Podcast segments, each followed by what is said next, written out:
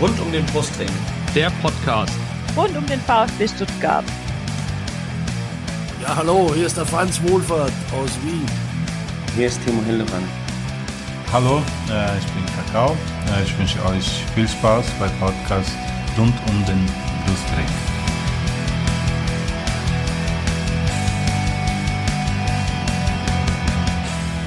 Herzlich willkommen zum Podcast rund um den Brustring. Mein Name ist Lennart. Mein Name ist Yannick. Und dies ist die 27. Sonderfolge des Podcasts. Ja, eigentlich hätten wir eine VfB 4-Rakete aufgenommen vor der Saison, wie wir das letzte Saison auch getan haben. Es hat leider aus terminlichen Gründen nicht geklappt. Deswegen haben wir dieses Mal beschlossen, wir machen einfach wie früher eine normale Saisonvorschau auf die Bundesliga-Saison 2020-2021. Und der Gast, den wir uns dazu eingeladen haben, der dürfte euch wohl bekannt sein. Ähm, es ist nämlich die eine Hälfte des sehr bekannten VfB-Blogs Vertikalpass. Herzlich willkommen bei unserem Podcast, Andreas. Ja, servus. Hallo. Wenn ihr dem Andreas bei Twitter folgen wollt, dann könnt ihr unter A bis Z tun. Und ähm, ja, bevor wir kurz noch den, ein bisschen über den Andreas reden, äh, müssen wir natürlich erstmal virtuell anstoßen, äh, Jungs. Denn heute wird der VfB Ja, ja. 127 Jahre alt. Ich hätte es beinahe vergessen, heute muss ich zu meiner Schande gestehen. ähm, ja, alles Gute VfB, äh, würde ich sagen. Ich Genau. mach mal so, Happy Birthday, ja. ich mach mal hier kurz ähm, Soundeffekt. Okay, das hat, das hat sich nicht besonders schön angehört. Ich könnte ich könnte, ich könnte auch noch einen Soundeffekt versuchen. Warte mal kurz. Ja, bei mir hat's geklappt, glaube ich. hoffentlich. Ja, wunderbar. Also, Sehr schön. Wohlsein. Oh, Wohlsein, Jungs, ja. Ja. Und zum Anlass des Geburtstags, ihr werdet es vielleicht gleich, äh, ihr werdet es gleich zu Beginn gehört haben, haben wir auch ein neues Intro. Äh, und zwar hatten wir bisher zwei Leute in unserem Intro, zwei ehemalige VfB-Spieler, die äh, wir zwar mal getroffen haben. In dem Fall hat der Erik die getroffen. Aber wir haben uns nie mit denen im Podcast unterhalten. Das waren nämlich Kevin Kurani und Guido Buchwald. Ähm, mit denen haben wir aber nie, wie gesagt, eine Folge aufgenommen. Die haben wir jetzt ersetzt. Durch ein paar andere Spieler, die euch beka vielleicht bekannt vorkommen. Ähm, es gibt dieses äh, Intro in zwei Versionen, das heißt, in der nächsten Folge hört ihr dann die andere Version. Gut. So viel aber zum Intro. Jetzt kurz zu äh, dir, Andreas. Wie geht's dir? Ach du, ja, also ich, mir geht's gut, danke. Ich würde sagen, ich bin, soweit ich das weiß, auch gesund. ich fühle mich jedenfalls ganz gut. Ähm, klar, durch Corona berufliche, berufliche äh, Probleme und Einschnitte, aber sonst so geht's, geht's schon, passt schon. Sehr schön, sehr schön. Äh, ja, ich glaube, den Vertikalpass, den brauchen wir nicht, äh, nicht weiter vorstellen. Also wer den als VfB-Fan nicht kennt, kennt, der hat echt was verpasst. Dankeschön. was vielleicht noch nicht alle mitbekommen haben, obwohl er das ja auch äh, sehr äh, exzessiv bewerbt, auch der, der Sebastian bzw. der Ricky bei, bei VfB SCR, ist äh, die VfB Stuttgart Fußballfibel. Ähm, es ist schon ein bisschen her, dass die rausgekommen ist. Wir haben sie auch bei uns auf dem Blog äh, rezensiert, aber falls jemand von nie, noch nie von der VfB Stuttgart Fußballfibel was gehört hat, äh, erzähl doch mal kurz ein bisschen was dazu. Ja, also erstmal vielen Dank für die dann doch sehr wohlwollende Rezension. Gerne. Das hat, hat uns sehr gefreut. Ähm, das glaube das Einzige, was uns äh, dann ein bisschen zusammenzucken ließ, war ähm, der kleine der kleine Querverweis auf äh, Nick Hornby. Einerseits schön, einerseits toll. Ich habe zum Sebastian immer gesagt, hoffentlich schreibt und sagt niemand Nick Hornby für Arme. Ähm, hast du nicht gemacht, also von daher alles gut. Ähm, ja, also die, die Fibel ist von einem äh, kleinen Verlag, der ähm, sich zur Aufgabe gemacht hat, mehr oder weniger alle relevanten ähm, deutschen äh, Fußballvereine so ein bisschen zu porträtieren. Er nennt das Ganze Bibliothek des deutschen Fußballs, also so eine schöne, große, gro schöner, großer Name. Wir sind die Nummer 25, also sind vor uns ähm, sind welche und nach uns kommen welche, sind also wirklich große Vereine dabei, Eintracht Frankfurt, Kickers Offenbach, FC Saarbrücken, also wirklich relevante Player. Ähm, und die, das Besondere an dem Buch ist eigentlich, dass äh, es jetzt nicht von einem ähm, äh, Journalisten geschrieben ist oder von jemand, der sich sowieso stark beruflich mit dem ähm, Verein beschäftigt, sondern in erster Linie jetzt durch Fans, die sind dann wirklich Fans, die in der Kurve stehen oder auf der Tribüne sitzen oder Blogger oder Podcaster, ein, zwei Schriftsteller sind also auch dabei und deshalb, das gibt dem Ganzen so ein bisschen eine interessante Blickrichtung, finde ich jedenfalls. Als Autoren hast du freie Hand äh, gehabt, du kannst also machen, was du willst. Ähm, wir haben uns entschieden, keine so eine staubtrockene äh, Chron Chronologie oder Chronik zu schreiben, sondern haben so eine Art Live-Ticker der Meisterschaft 2007 geschrieben. Das hat dann Spaß gemacht, weil wir uns noch ein bisschen dran erinnert haben. Der Sebastian hat dann mich immer wieder ähm, von meiner Euphorie von 2007 zurückgeholt. Er macht dann ähm, in unserem Part, das ist sein Part quasi, ist er immer der Besserwisser, während ich euphorisch werde und also von Unschlagbarkeit über Jahre hinweg fabuliere, holt er mich immer wieder zurück. Ja. Seit, seit Februar ist die erste Auflage mehr oder weniger vergriffen. Das ging relativ schnell. Ach, ich meine, die cool. ist nicht aus, nicht, nicht so groß. Also ist schon Ja, okay. trotzdem, ja. Aber mehr oder weniger ähm, bei den großen äh, wie Amazon oder auch bei Thalia, glaube ich, nicht mehr erhältlich. Nur noch, wir haben so ein paar Büchlein noch. Ähm, wir haben jetzt ein Zusatzkapitel jetzt geschrieben über die Zeit, ähm, so dann das Aufstiegs- und Corona-Kapitel. Und ähm, für die zweite Auflage kommt es dann zum Tragen und ähm, wir hoffen, dass es dann im Spätherbst rauskommt oder auch wieder zur Weihnachtszeit dann sozusagen. Ähm, ja, schauen wir mal. Sehr schön. Und äh, dann kann man das natürlich überall kaufen, am besten natürlich im lokalen Buchhandel äh, seines Vertrauens. Genau. Ähm, genau. Äh, und wenn du halt, wenn ihr nicht Bücher weiterschreibt, dann bloggt ihr, wie gesagt, auf Vertikalpass. Ähm, da gibt's eigentlich, ich weiß gar nicht, welchen Artikel ich zuerst empfehlen soll den Leuten. Gibt's einen, äh, der dir besonders gut gefallen hat, den du geschrieben hast in letzter Zeit? Das ist natürlich immer ein bisschen schwierig, wenn man sich selber der- loben das ist, für, ja, selber loben ist es immer so, ähm, wenn, wenn man schreibt, bin ich immer verliebt in den Text. Wenn er geschrieben ist, ist er vorbei eigentlich so. Mental weg, erledigt sozusagen. Jetzt bin ja ich auch nicht derjenige, der die ähm, Social-Media-Kanäle so pflegt. Das macht ja in erster Linie Sebastian. Und oft kriege ich dann auch, ähm, es sei denn, das Feedback fällt extrem aus, auch gar nichts so groß mit, ob die Leute das gut oder schlecht finden. Also ich mache das meistens auch mit Absicht, um mich ein wenig frei zu machen von, von Meinungen Ah. und mich nicht so beeinflussen zu lassen. Was ich jetzt in letzter Zeit geschrieben habe, ähm, das war äh, vor zwei Wochen, glaube ich. Ähm, der Text hieß Das Prinzip Hoffnung. Und ähm, das Schöne ist, dass dieses Prinzip Hoffnung heute die Stuttgarter Zeitung auch geschrieben hat. ähm, da geht's, da geht, da geht's darum, dass ähm, mehr oder weniger im Kader ähm, man darauf hoffen muss, dass viele Spieler ähm, einen großen Schritt machen, mehrere Schritte machen, Riesenschritte machen, ähm, sich gut entwickeln. Und das habe ich jetzt etwas kritisch gesehen, aber ich denke, da gehen wir sicher im Verlauf des Gesprächs noch ein bisschen drauf ein dann. Auf jeden Fall. Welchen Text ich noch ans Herz legen würde, ich habe auch gerade noch mal geschaut, äh, ist der Text über äh, Georg Volkert, George Volkert, der ja Ah, auch vor kurzem stimmt. verstorben ist. Das Ja. sind auch so Sachen, ich habe es auch im Buch, ähm, der, der wird ja auch im, in der, im, äh, in der Fußballfibel erwähnt. Äh, und ähm, ich kann zumindest so viel verraten, du bist ein paar Jährchen älter als ich und kennst ein paar VfB-Spieler, du hast ein paar VfB-Spieler spielen sehen, äh, die ihre Karriere beendet haben, bevor ich überhaupt auf die Welt kam, glaube ich. Ja, genau. Ähm, Ja. Und deswegen finde ich, das fand ich das schon im Buch sehr spannend und auch, ähm, ich glaube auch, es war auch nicht der erste Text zu ähm, einem Spieler aus vergangenen Zeiten, ähm, den Ja. du auf Vertikalpass geschrieben hast. Und äh, das finde ich auf jeden Fall immer sehr, sehr, sehr, sehr spannend, weil ich das einfach, also gerade so die 80er, gut, wir haben jetzt mit Karl Allgöwer aufgenommen, aber das sind halt ganz viele Namen, die mir einfach schon was sagen, aber wo ich überhaupt keine Vorstellung habe, wie es war, die spielen Ja. zu sehen und deswegen. Ja, ja. Wobei, wobei man sagt, also ich bin jetzt schon natürlich deutlich älter als du, das ist schon richtig, wobei die Zeit der 80er mich als Kind oder als Jugendlicher eben stark geprägt haben. Mhm. Deshalb gibt's im Buch auch viele, viele Namen, die, die, die du noch nicht kennen konntest, weil du nicht geboren warst, aber das waren halt so die, wo ich halt acht oder zehn war Mhm. oder sowas. Ne? Also wo du dann wirklich so ein kindlicher, kindlicher Fan bist und ich habe da Autogrammkarten gesammelt und stand da auch dann ähm, nach dem Training dann immer da und habe der Autogramme gejagt und so weiter.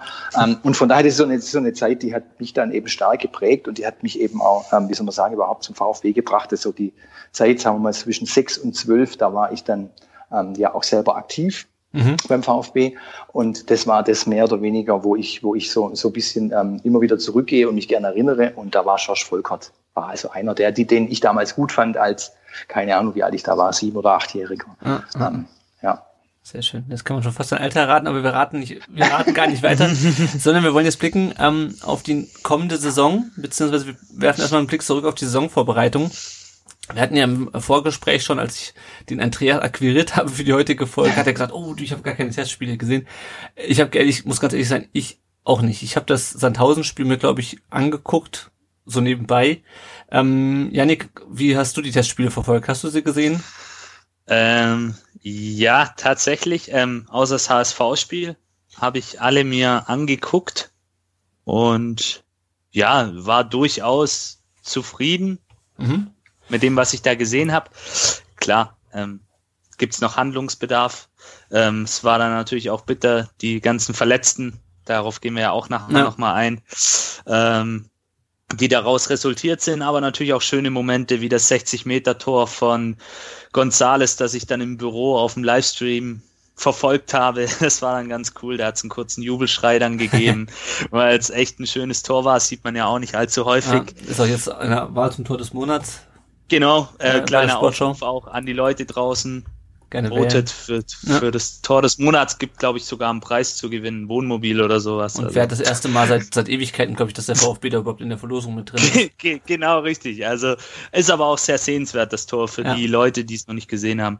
Ja. Ja, und gut, Liverpool, das war die einzige Niederlage, ähm, war irgendwo absehbar, zumal man ja auch sagen muss, dass Liverpool jetzt nicht mit einer C- oder B-Mannschaft Mhm. aufgetreten ist. Ja. Da waren schon die großen Namen dabei und da hat man dann halt auch einfach gesehen, wo unsere Grenzen aktuell sind. Ja. Das muss man aber sich auch eingestehen. Aber sie haben sich trotzdem, wie ich finde, in dem Spiel gut verkauft und ja, war, war schon eigentlich, man hat viel Gutes gesehen, man hat aber auch noch ein paar Sachen gesehen, also gerade so eine erste Halbzeit gegen Straßburg. Ich glaube, die würde in der Bundesliga anders ausgehen gegen gewisse Gegner, Mhm. aber Straßburg spielt ja auch, glaube ich, äh, zweite Liga in Frankreich. Ähm, nee, erste spielen tatsächlich in der Ach, ersten. ach, sind die aufgestiegen jetzt? Weil ich hatte irgendwie in Erinnerung, dass die, dass die zweite spielen. Okay. Ähm, wir können ja mal ganz kurz auf die Ergebnisse gucken, die natürlich wenig aussagekräftig sind, aber einfach um mal einen Überblick zu bekommen. Äh, Es gab ein 6-1 gegen Sandhausen. Dann wurde zuerst das Testspiel in Marseille abgesagt. Dann das Testspiel gegen Mainz. Äh, Beides mal wegen ähm, äh, Corona-Infektionen ähm, beim jeweiligen Gegner. Dann dieses besagte 0 zu 3 gegen Liverpool. Das war dann schon im Trainingslager in Kitzbühel. Dann gab's den äh, Heldencup mit einem 3 zu 2 gegen den HSV und dem 2-0 gegen Bielefeld.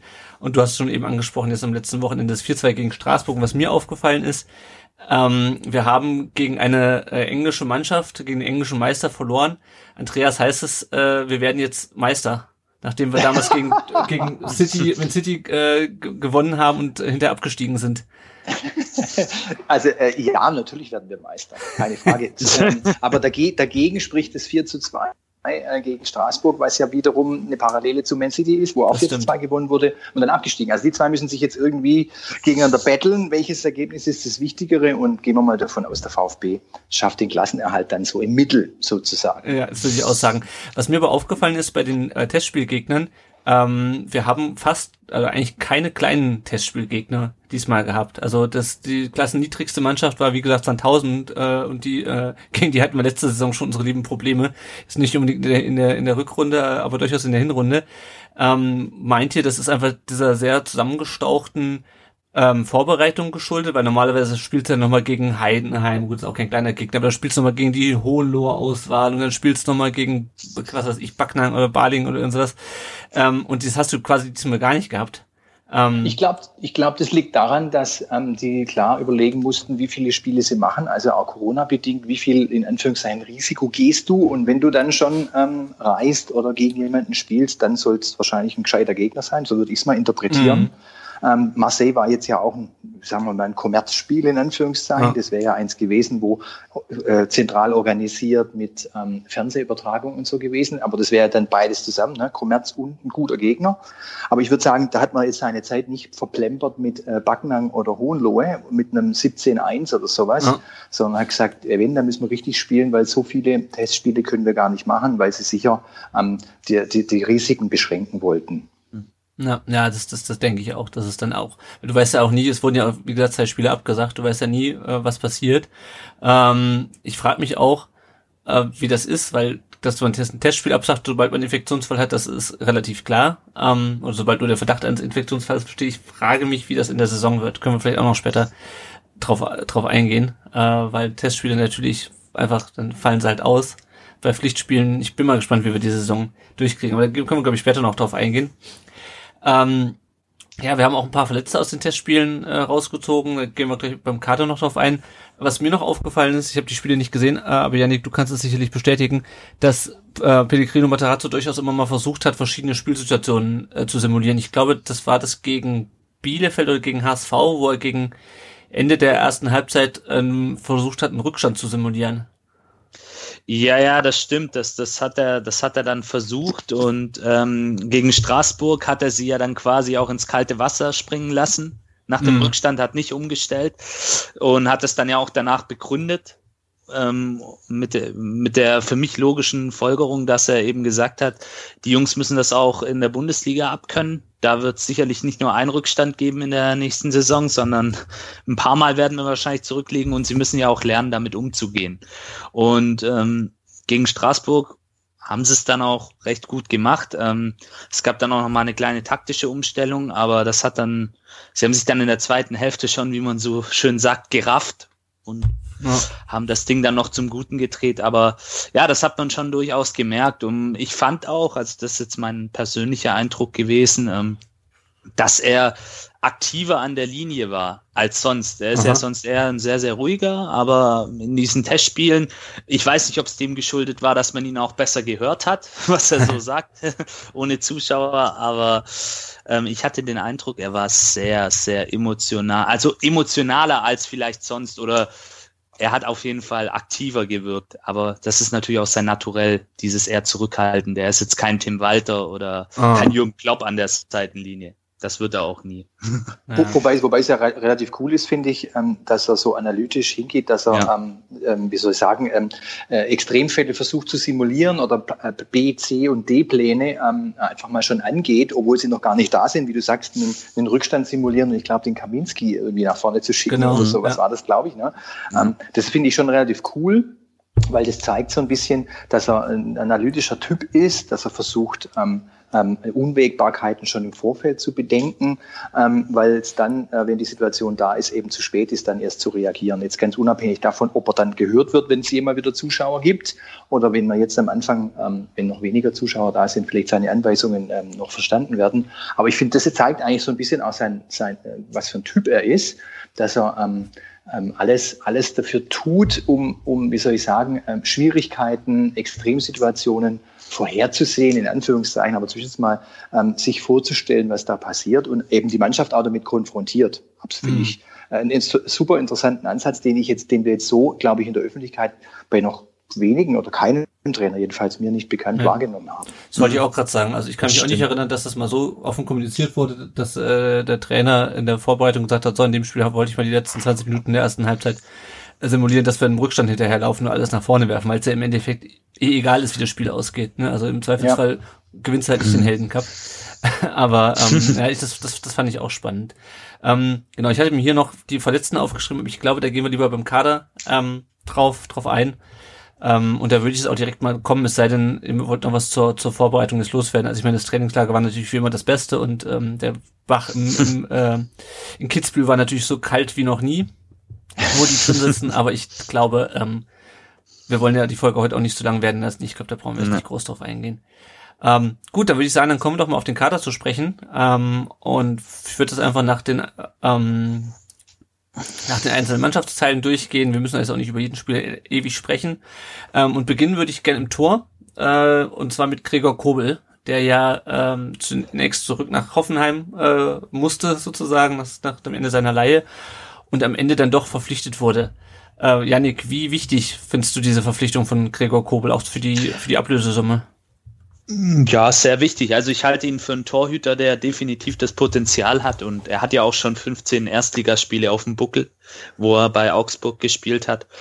Ähm, da hat, also das ist sicherlich ein sehr, sehr wichtiger Transfer und ich finde auch die Ablösesumme, ja, ähm, ist zwar immer noch sehr viel Geld, ich glaube fünf Millionen sind es mhm. oder vier Millionen, ähm, aber wenn man das in, ja, wenn man das in Relation sieht zu den anderen Ablösen, die sonst gezahlt werden für einen jungen, talentierten ähm, Torhüter, natürlich auch eine Schlüsselposition, die man auch entsprechend besetzen muss. Ein Torhüter, wie ich finde, der ja auch dieses moderne Spiel, also be beherrscht. Er ist ein sehr mitspielender Torwart und von daher finde ich das sehr, sehr wichtig und vielleicht sogar den wichtigsten Transfer in dieser Periode. Ja. Aber vor allem hat der VfB, würde ich sagen, in der Vergangenheit immer wieder bei den Torhütern das mhm. eine oder andere Problem gehabt, kann man mal so sagen. Ne? Also ja. ähm, wenn, man, wenn, wenn, man mal äh, bei Ul, wenn man bei Ulreich, als er noch hier spielte, mal anfängt und dann bis heute durchgeht, da gibt es ja schon Schwierigkeiten und da muss man auch bei jedem Torhüter ja sehen, der hatte dann irgendein Problem immer. Also beim Ulreich war es damals eben auch der Fuß, äh, mit ja. dem er nicht so gut zurechtkam. Also wenn man an die Abschläge immer denken und an die, oh.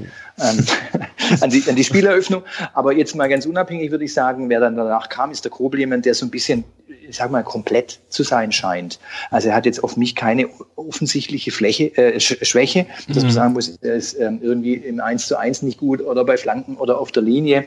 Er hat eigentlich jetzt, ähm, ähm, finde ich, einen ganz, ganz soliden Kompletteindruck gemacht. Er hat dann schon in der zweiten Liga den einen oder anderen Klops gehabt vielleicht, also wo man sagt, oh, den hätte er vielleicht haben können, aber große Fehler waren es, glaube ich, nicht. Ja. Ähm, und, und, und ich denke, das ist, das ist wichtig, dass du echt weißt, wenn die Flanke reinkommt, da weiß ich als äh, Mitspieler, der kommt raus und holt sich das Ding oder der holt auch mal einen raus, der vielleicht ähm, schwer haltbar war. Also das finde ich jetzt schon, schon relativ wichtig.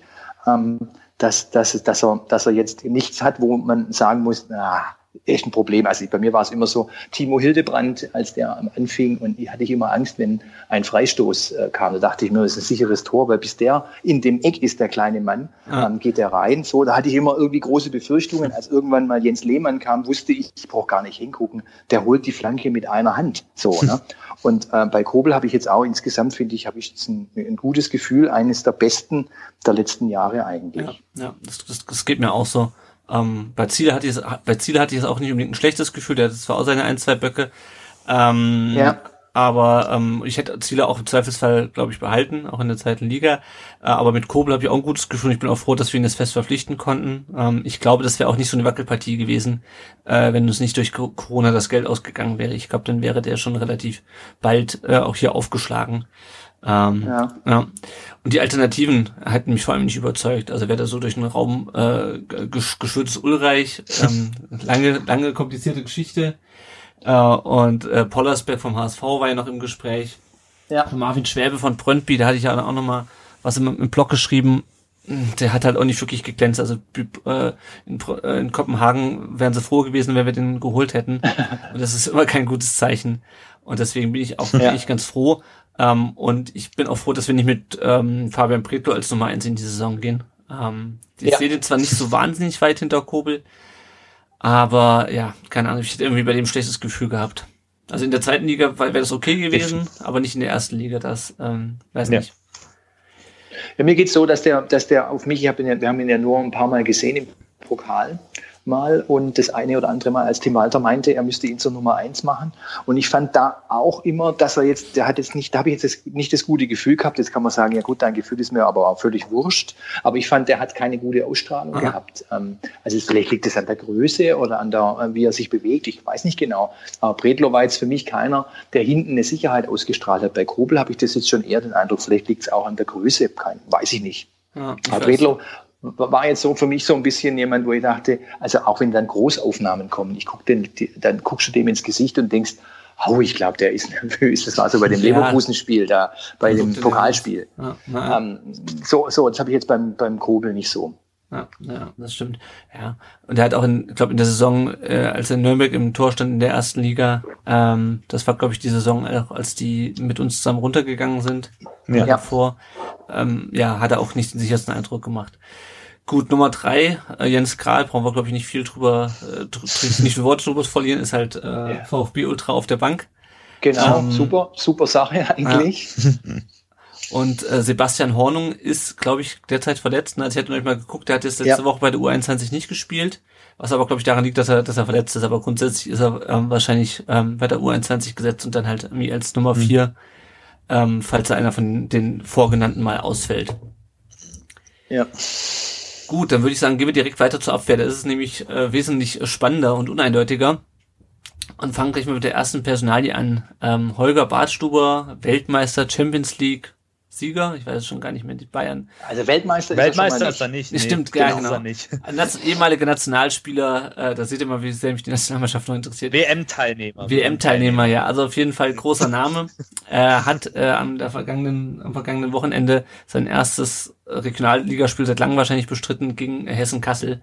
Ähm, Andreas, was äh, sagst du zu der Degradierung von Holger Bartstuber zu, zu 21? Jetzt ist für sinnvoll. Ich hätte jetzt erstmal gesagt, es macht, ähm, es kommt nicht überraschend. Also mhm. es gab, gab ja viele, viele Dinge, die so ein bisschen ähm, gegen Ende der letzten Saison ähm, einen nachdenklich machten. Also er spielte ja ab nur, keine Ahnung, letzten drei, vier Spiele irgendwie gar keine Rolle mehr, war komplett weg.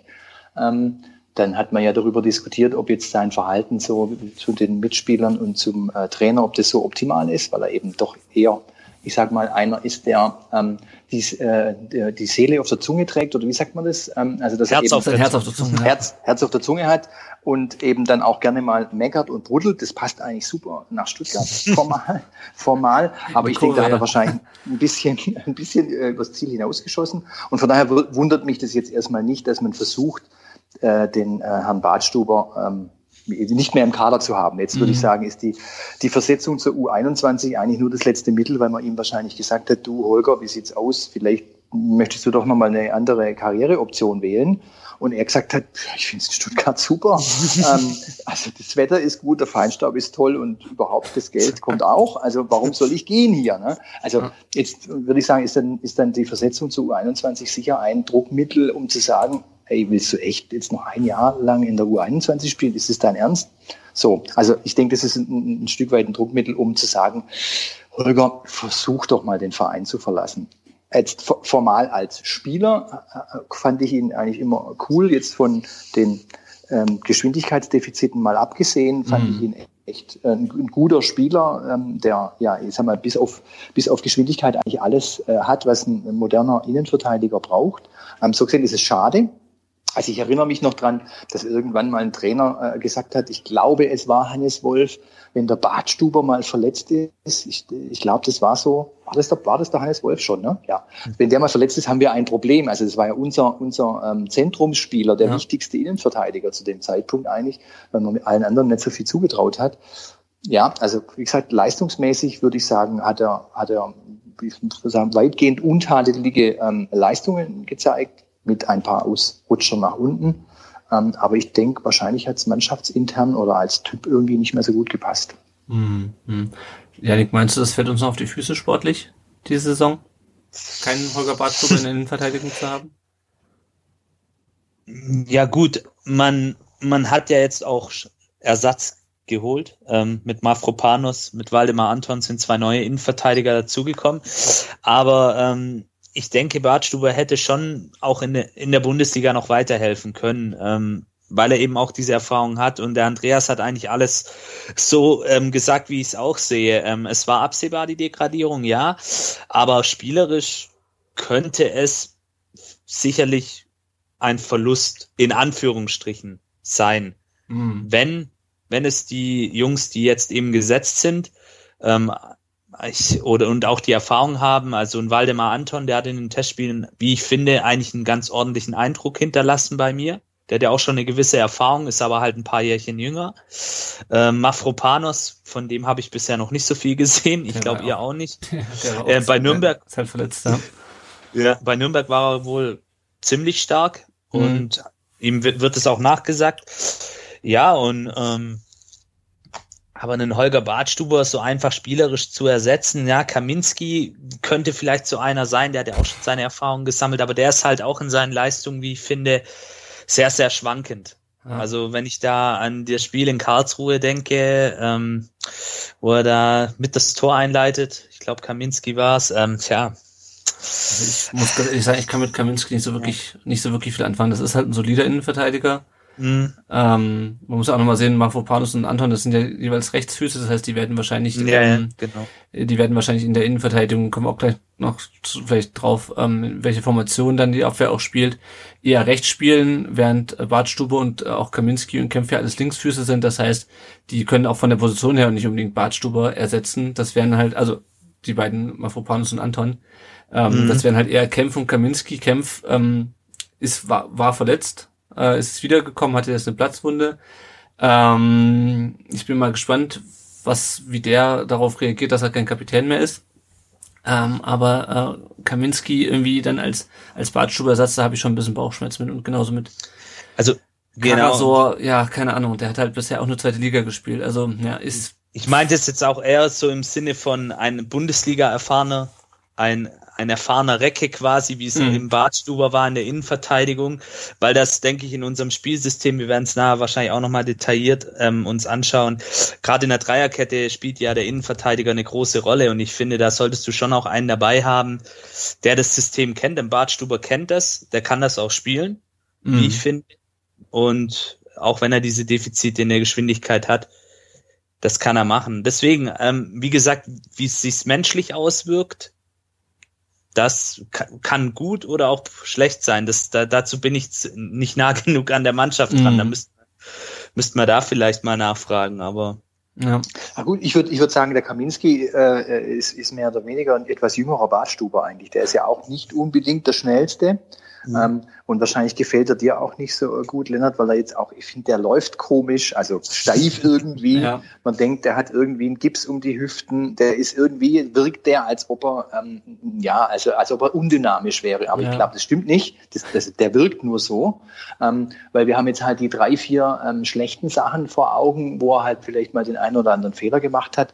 Ich erinnere mich an sein allererstes Spiel, ihr vielleicht auch. Es war auch gegen Karlsruhe. Ähm, es war das Derby äh, in der zweiten Liga.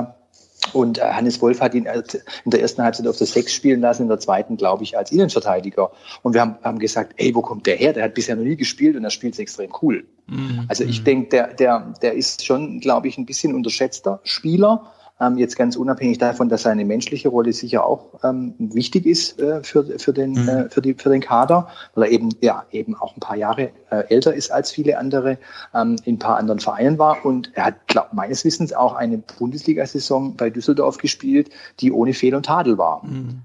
Also mhm. da sehen wir, da sehen wir ihn jetzt halt wegen drei Fehlern. Ja, mein Gott, wie viele Fehler haben denn andere gemacht? Also ey, Fehler kommen vor. Also sollten wir uns jetzt nicht so, finde ich, darauf konzentrieren, dass der eben auch Fehler macht. Der wirkt, glaube ich, einfach nur, vielleicht liegt es auch an seiner Frisur, die so spießig ist. Ich habe keine Ahnung. also er wirkt ne, auf jeden der, Fall. Der wirkt jetzt eben ja. undynamisch irgendwie. Ne? Ja, ja, Aber das ist, glaube ich, nur die Wirkung und das, das ähm, ist nicht so. Also du meinst, und, du meinst, er ist nicht der Wiedergänger von, von Toni Sonic? Nein, nein, um Gott, bist du wahnsinnig. das war ein bisschen provokant, ich gibst du jetzt.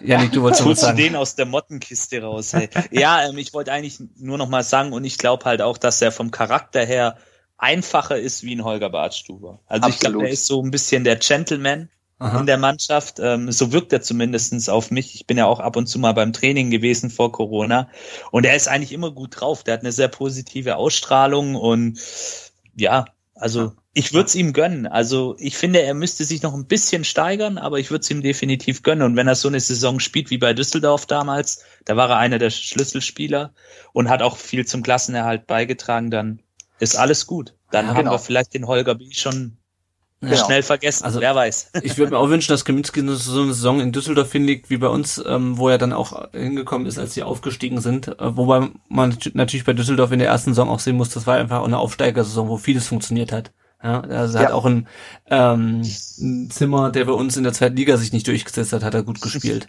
Ja, also, ähm, jo, wir können mal gucken, wenn wir sonst noch für die Innenverteidigung haben. Maxima Wutscher ist noch lange verletzt.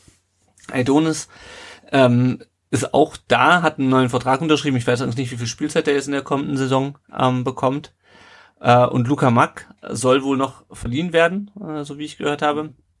wenn wir mal auf Außen blicken, dann halt, du hast, wir müssen echt noch über Karasor sprechen. Den Ach, hast stimmt. du jetzt so, ähm, den ja. hast du jetzt einfach so nonchalant weg. Ja, ja, der hat in der zweiten Liga ja nur gespielt, weil ich fand, der hat jetzt nach Corona, ähm, also nach Corona-Pause, äh, hat er, ähm, ich weiß genau, ich weiß gar nicht mehr, ab wann er Innenverteidiger in der Mitte gespielt hat. Der hat es wahnsinnig cool gemacht, fand ich. Also stimmt, er hat sogar angefangen unter unter ähm, ähm, Alter. Pellegrino Matarazzo. Also. Pellegrino Matarazzo, als der seine ersten Spiele hatte, gab es ja mit den Innenverteidigern ein Problem. Da waren welche verletzt und hat auf einmal Karasor hinten gespielt, wenn ich mich richtig erinnere. Mhm. Und ich fand den extrem überzeugend. Ja, also der ist sicher auch nicht, der, auch nicht der schnellste. Ich glaube, was er hat, äh, ist äh, Spielintelligenz. Mhm. Ähm, der weiß, wo er ähm, äh, ähm, hinstehen oder hinlaufen muss oder der weiß, wohin der Ball kommt. Und ich fand ihn in der Innenverteidigung deutlich überzeugender als auf der Sechs, wo ja, er weitgehend von Walter ja immer gespielt hat. Also ich hatte jetzt eher ähm, auch gesehen, jetzt haben wir mit Mavropanos und Anton zwei Innenverteidiger geholt. Ja, das ist dann der Innenverteidiger neun und zehn oder sowas irgendwo. Ne? Also äh, wo ich sage, äh, haben wir da wirklich so ein großes Problem oder ähm, hätten nicht Leute wie Kaminski und Karasor das auch lösen können und hätten nicht nur ein Innenverteidiger gereicht. Also da finde ich, sind wir luxusmäßig besetzt, wenn man eben Karasor eben auch noch äh, betrachtet. Ich glaube, der ist jetzt ein bisschen hinten dran, weil er mhm. verletzt, äh, infiziert oder eben was auch immer war. Mhm. Ähm, also es hat in den Testspielen kaum eine Rolle gespielt, eben aufgrund, aufgrund von Krankheit. Und ich weiß nicht genau, wahrscheinlich ist der jetzt, äh, jetzt eben eben aus dem Fokus erstmal raus. Aber ich fand ihn äh, in der zweiten Liga wirklich überzeugend und fand ihn teilweise in Spielen wirklich als den besten Feldspieler beim VfB. Mhm. Ich glaube, Erinnert euch an die zwei Tore in Nürnberg, die hat er, die hat er gemacht wie ein junger Mario Gomez. Also das, der, ist, Ja. der, der, der bringt Qualitäten ähm, oder hat Qualitäten gezeigt, die ich jetzt ihm am Anfang überhaupt nicht ähm, zugetraut habe. Also den finde ich echt ähm, ein Spieler, äh, den wir, den wir nicht vergessen sollten. Das stimmt. Nochmal kurz zu äh, Mavropanos und Anton. Ähm, ich hatte auch das zuerst nicht gecheckt, warum wir die geholt haben, aber es ist halt wirklich diese die Rechtsfüßigkeit äh, und dass du halt in der Bundesliga, ähm, wenn du äh, unter Druck gerätst, es gut ist, wenn du halt auf rechts auch einen Rechtsfuß hast. Ähm, und nicht jemand, der sich dann den Ball erst auf den linken Fuß Umlegen muss, ja. um, umlegen absolut. muss. Genau. Ja. ja. Und wenn du natürlich auch ständig Dreierkette spielst, ist vielleicht auch der Verschleiß an Innenverteidigern höher, wie wenn du immer nur mit Zweien spielst. Das sollte man auch noch Ja. Na, das Ja. dazu bedenken. Ähm, wir können mal auf die nominell Außenverteidiger gehen. Ähm, das sind Auf die nämlich zwei? insge- insgesamt nur ja, dr- drei, äh, beziehungsweise Ah, okay. zwei, zwei Fitte. Ähm, äh, rechts haben wir ähm, Pascal Stenzel und ähm, das war's. Wenn ich mich nicht alles täuscht. Und äh, Ja. links haben wir Clinton Mohler, der aber auch noch verletzt ist, und Borna Sosa, ähm, der mich auch nicht so super duper überzeugt, beziehungsweise bei dem ich jetzt nicht so ein super duper Gefühl habe für die Saison. Ähm, hatte nur auch schon Bundesliga mit uns gespielt das eine Jahr. Ähm, wir können vielleicht noch mal kurz auf dieses Thema, ähm, was du gerade auch schon angesprochen hast, Janik, mit den drei Innenverteidigern spielen. So wie ich das jetzt mitbekommen habe, hat äh, Materazzo äh, in den Spielen häufig mit einer Dreierkette äh, äh, mit dem Ball gespielt. Also Dreierkette und dann halt äh, Wingbacks, also ähm, Außenspieler, die halt wesentlich offensiver spielen als in der Viererkette äh, und gegen den Ball dann mit einer Viererkette. Also ich glaube, in dem einen Spiel ist dann beispielsweise der Sechser einfach in die, äh, also Endo dann beispielsweise in die ähm, in die Viererkette Innenverteidigung. In die Innenverteidigung, ja. genau äh, zurückgezogen. Ähm, seht ihr die, wie seht ihr denn die die Position oder die ähm, die Situation auf den auf den Außenbahnen? Ähm, wir können vielleicht noch mal kurz ähm, zum Mittelfeld springen und da noch mal gucken, wer da auch, auch ähm, auf der Außenbahn gespielt hat. Das sind nämlich einige. Also Mola ähm, hatten wir schon angesprochen. Tommy kann auf der Außenbahn spielen, das ist auch verletzt. Chodinov, Koulibaly, Cissé, Massimo äh, und Castro. Wamagituka. Castro, ja. Genau, Castro hat, auch, Castro hat auch in der Viererkette links hinten gespielt. Ich, der wird aber, glaube ich, eher zentral spielen. Ähm, wie seht ihr denn die Außenbahnen, Andreas? Also, ich- also ich würde sagen, die, die du jetzt gerade aufgezählt hast, sind ja alles Notlösungen gewesen. Die haben ja da nicht gespielt, weil sie da perfekt geeignet sind dafür, sondern weil es irgendwie Verletzungsprobleme, Formprobleme oder sowas gab. Formal würde ich sagen, gibt es genau zwei Spieler, die außen spielen können. Das ist der Stenzel und der Sosa, weil auch Mola ist kein Linksverteidiger. Ich, also ich meine jedenfalls, dass er ähm, bei Chelsea eher auf der Sechs äh, gespielt hat und, Mhm. und man ihm auch Innenverteidigung zutraut. Und ähm, ich glaube, er hat hinten links gespielt, weil kein anderer da war. Und er hat es dann echt ganz gut gemacht. Ich fand ähm, ihn, ihn jetzt halt am Anfang noch ein bisschen zaghaft und zurückhaltend. Keine Frage, ist ja auch noch ein junger Typ.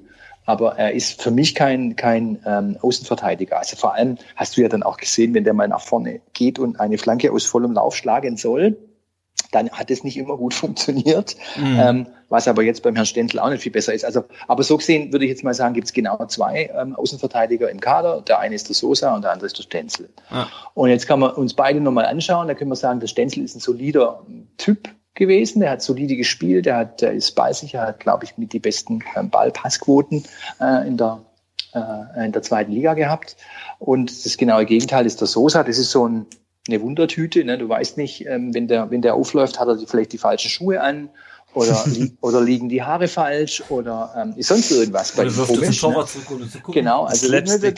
das, das, das, weißt du nicht. Ich, meine, ich finde den total spannend. Also jetzt, ähm, ich finde einen guten Typ. Seine Flanken fand ich äh, extrem cool. Der war also eigentlich, wenn er hätte spielen können, war das mit der beste Linksfuß, was Flanken angeht in der zweiten Liga, fand ich. Das hat er eben leider verletzungsbedingt sehr wenig gespielt. Ähm, der ist schon ein, ein Spieler, wie man so schön sagt, mit großem Potenzial. Da kommen wir so ein bisschen in die, ähm, in die, in die Richtung, ähm, wenn der den nächsten Schritt machen würde, dann wäre es richtig cool, weil dann hätte man einen schönen ähm, und guten ähm, linken Außenverteidiger. Er muss den Schritt halt machen, verdammt nochmal. Ne? Mhm. Wenn er den Schritt nicht macht, haben wir genau keinen linken Außenverteidiger. ja? Null. Und das ist natürlich schon ein bisschen wenig, finde ich. Also alle anderen, natürlich gibt es immer einen linken, linken Außenverteidiger, man kann immer jemanden hinstellen. Ich glaube, äh, äh, der Herr Mislint hat sagt ja dann auch mal so, nebenher, wir müssen dann eben Spieler auch mal positionsfremd einsetzen. Ja, kann man machen, aber es ist halt irgendwie vielleicht nur die zweitbeste Lösung. Also ich würde sagen, in den, in den ähm, ähm, Außenverteidigerpositionen würde ich sagen, sind wir jetzt tendenziell dünn besetzt, denn äh, es ist ja auch so, dass wir, glaube ich, weiß nicht genau, ob wir über Massimo gesprochen haben, der hat mhm. ja auch mal ähm, äh, Außenverteidiger gespielt. Das sind ja alles so, alles so Notlösungen irgendwie. Also so gesehen finde ich, also ich wäre jetzt nicht so, also wenn ich jetzt Trainer wäre, ähm, wäre ich jetzt nicht so zufrieden mit meiner Auswahl. Ja, ich sehe es ähnlich wie du. Also ich erhoffe mir tatsächlich auch von Sosa, ähm, dass er den großen Schritt nach vorne macht. Ja. Ähm, das wäre ganz, ganz wichtig, weil ich finde, er hat unglaublich gute Anlagen, auch wenn er ja. da diese ein oder andere Slapstick-Einlage hatte.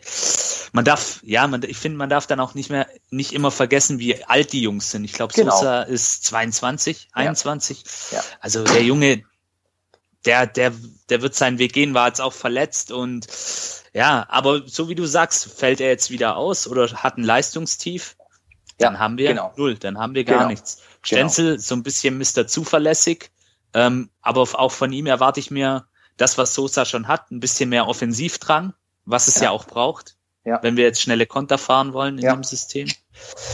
Ja, und dann wird's tatsächlich, ja, dann wird's dünn. Du, ja. du, du hast es ja eigentlich schon richtig gesagt. Clinton Mola, der ist auch kein gelernter Linksverteidiger, ist jetzt auch noch angeschlagen.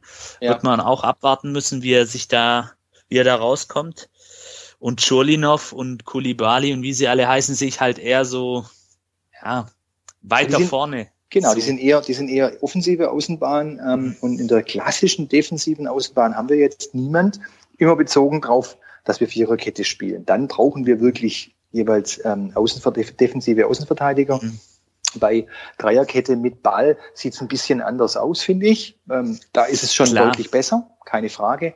Aber wie gesagt, ich finde jetzt, ähm, bevor wir jetzt den, den neunten Innenverteidiger verpflichtet hätten, hätte ich vielleicht nochmal einen ähm, einen äh, äh, Außenverteidiger geholt. Aber man muss aber wieder sagen, äh, das ist jetzt schön dahergeredet, ne? ähm, mm. mal holen und äh, ja, es ist halt in Corona-Zeiten auch nicht unbedingt das Budget da, aber man sagt, ich hole mir halt schnell mal den und den, dann gehe ich eben auch budgetmäßig ähm, mm. äh, eher positionsfremd äh, vor, was jetzt finde ich durchaus ein gangbarer Weg ist, aber es ist nicht optimal.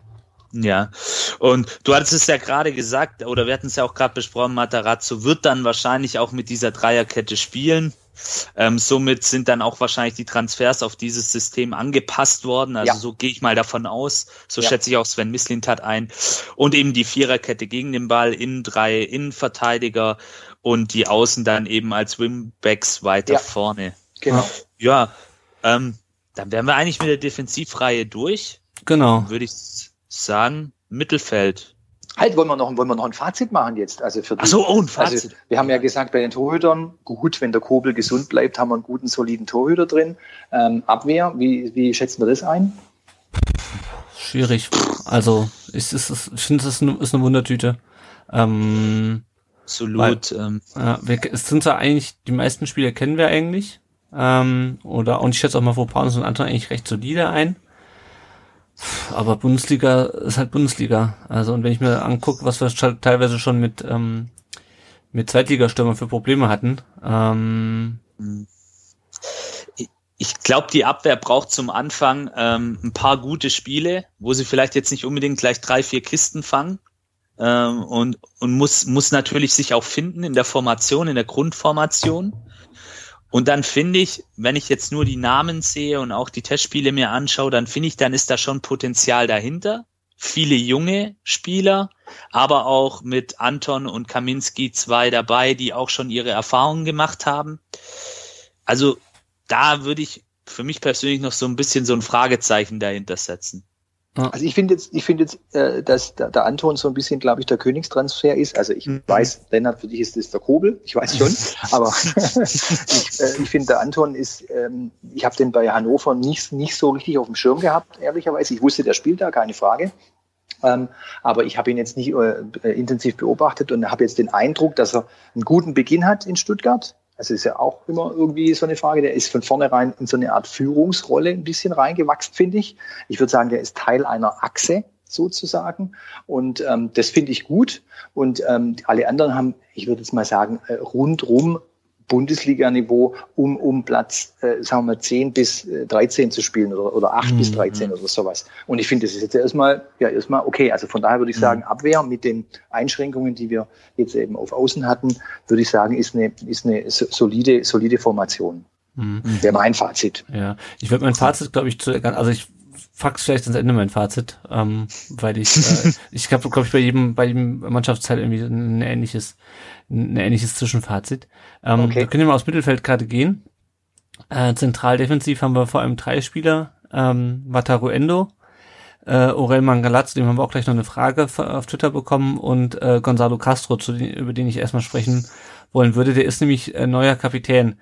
Äh, Andreas, du hast einen Artikel auf Vertikalpass äh, geschrieben über Gonzalo Castro. Kannst du vielleicht nochmal kurz zusammenfassen, was hältst du von der Wahl oder von der Bestimmung ich, Castros zum Kapitän? Ja, ich, ich habe gesagt, das ist erstmal logisch und, und okay und ich finde Castro jetzt auch als Typ irgendwie völlig in Ordnung ähm, jetzt ihn als, als, als also men unter menschlichen Gesichtspunkten, wie man jetzt eben von außen wahrnimmt, ist jetzt eher der ruhige Typ, ähm, keiner, kein Lautsprecher. Das ist jetzt wieder eine alte, alte äh, ähm, Einschätzung. Ein Kapitän muss laut sein. Das kommt wahrscheinlich aus meiner Zeit von George Volkert, wo halt ein, wo ein Kapitän eben auch mal laut wurde.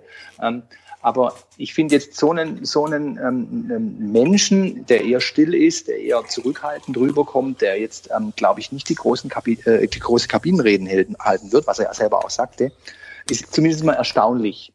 Und jetzt muss man überlegen, ja, warum wurde er denn Kapitän? Ich würde sagen, weil kein anderer da ist. Also der, der andere, der vielleicht in Frage gekommen wäre, wäre eben der, der Waldemar Anton gewesen. Was natürlich schwierig ist, kommt einer und wird gleich Kapitän, haben sie sicher gesagt, können wir nicht machen. Also zumal, auch zumal der ja schon mal Kapitän in Hannover war. Ja. Und dann die Binde wieder abgeben glaub, musste. So ist es und abgesetzt wurde, genau. Ähm, also von daher würde ich sagen, ist die, die Wahl anhand der Spieler, die da sind, anhand des Kaders völlig nachvollziehbar und okay. Also mit seinen knapp 400 Bundesligaspielen absolut nachvollziehbar. Aber ich finde, es zeigt so ein bisschen das Problem, äh, der, der, der Spielerzusammensetzung als, als, als Typen, dass es ausgerechnet der Castro äh, geworden ist. Formal okay, also anhand von Zahlen völlig in Ordnung, logische Wahl, aber finde ich, zeigt so ein bisschen ein Problem ähm, innerhalb des Kaders. Mhm. Ähm, Janik, was ich auch ganz interessant fand, äh, ich habe ja mhm. überlegt, dass Castro als Kapitän wahrscheinlich eine Einsatzgarantie hat. Äh, und äh, Matarazzo hat aber gesagt, dass dem nicht so ist. Ähm, was hältst du davon? Ja gut, das muss er ja irgendwo auch sagen, aber klar ist natürlich auch, wenn einer die Kapitänsbinde kriegt, dann ist das sicherlich jetzt, also ich glaube jetzt nicht, dass Maxim Avucha die Kapitänsbinde kriegen würde oder andere Spieler, die nicht regelmäßig spielen. Also ich denke schon, dass er auch mit seiner Erfahrung und mit seinen Fähigkeiten, die er durchaus in der zentralen Position im Mittelfeld besitzt, schon gesetzt ist.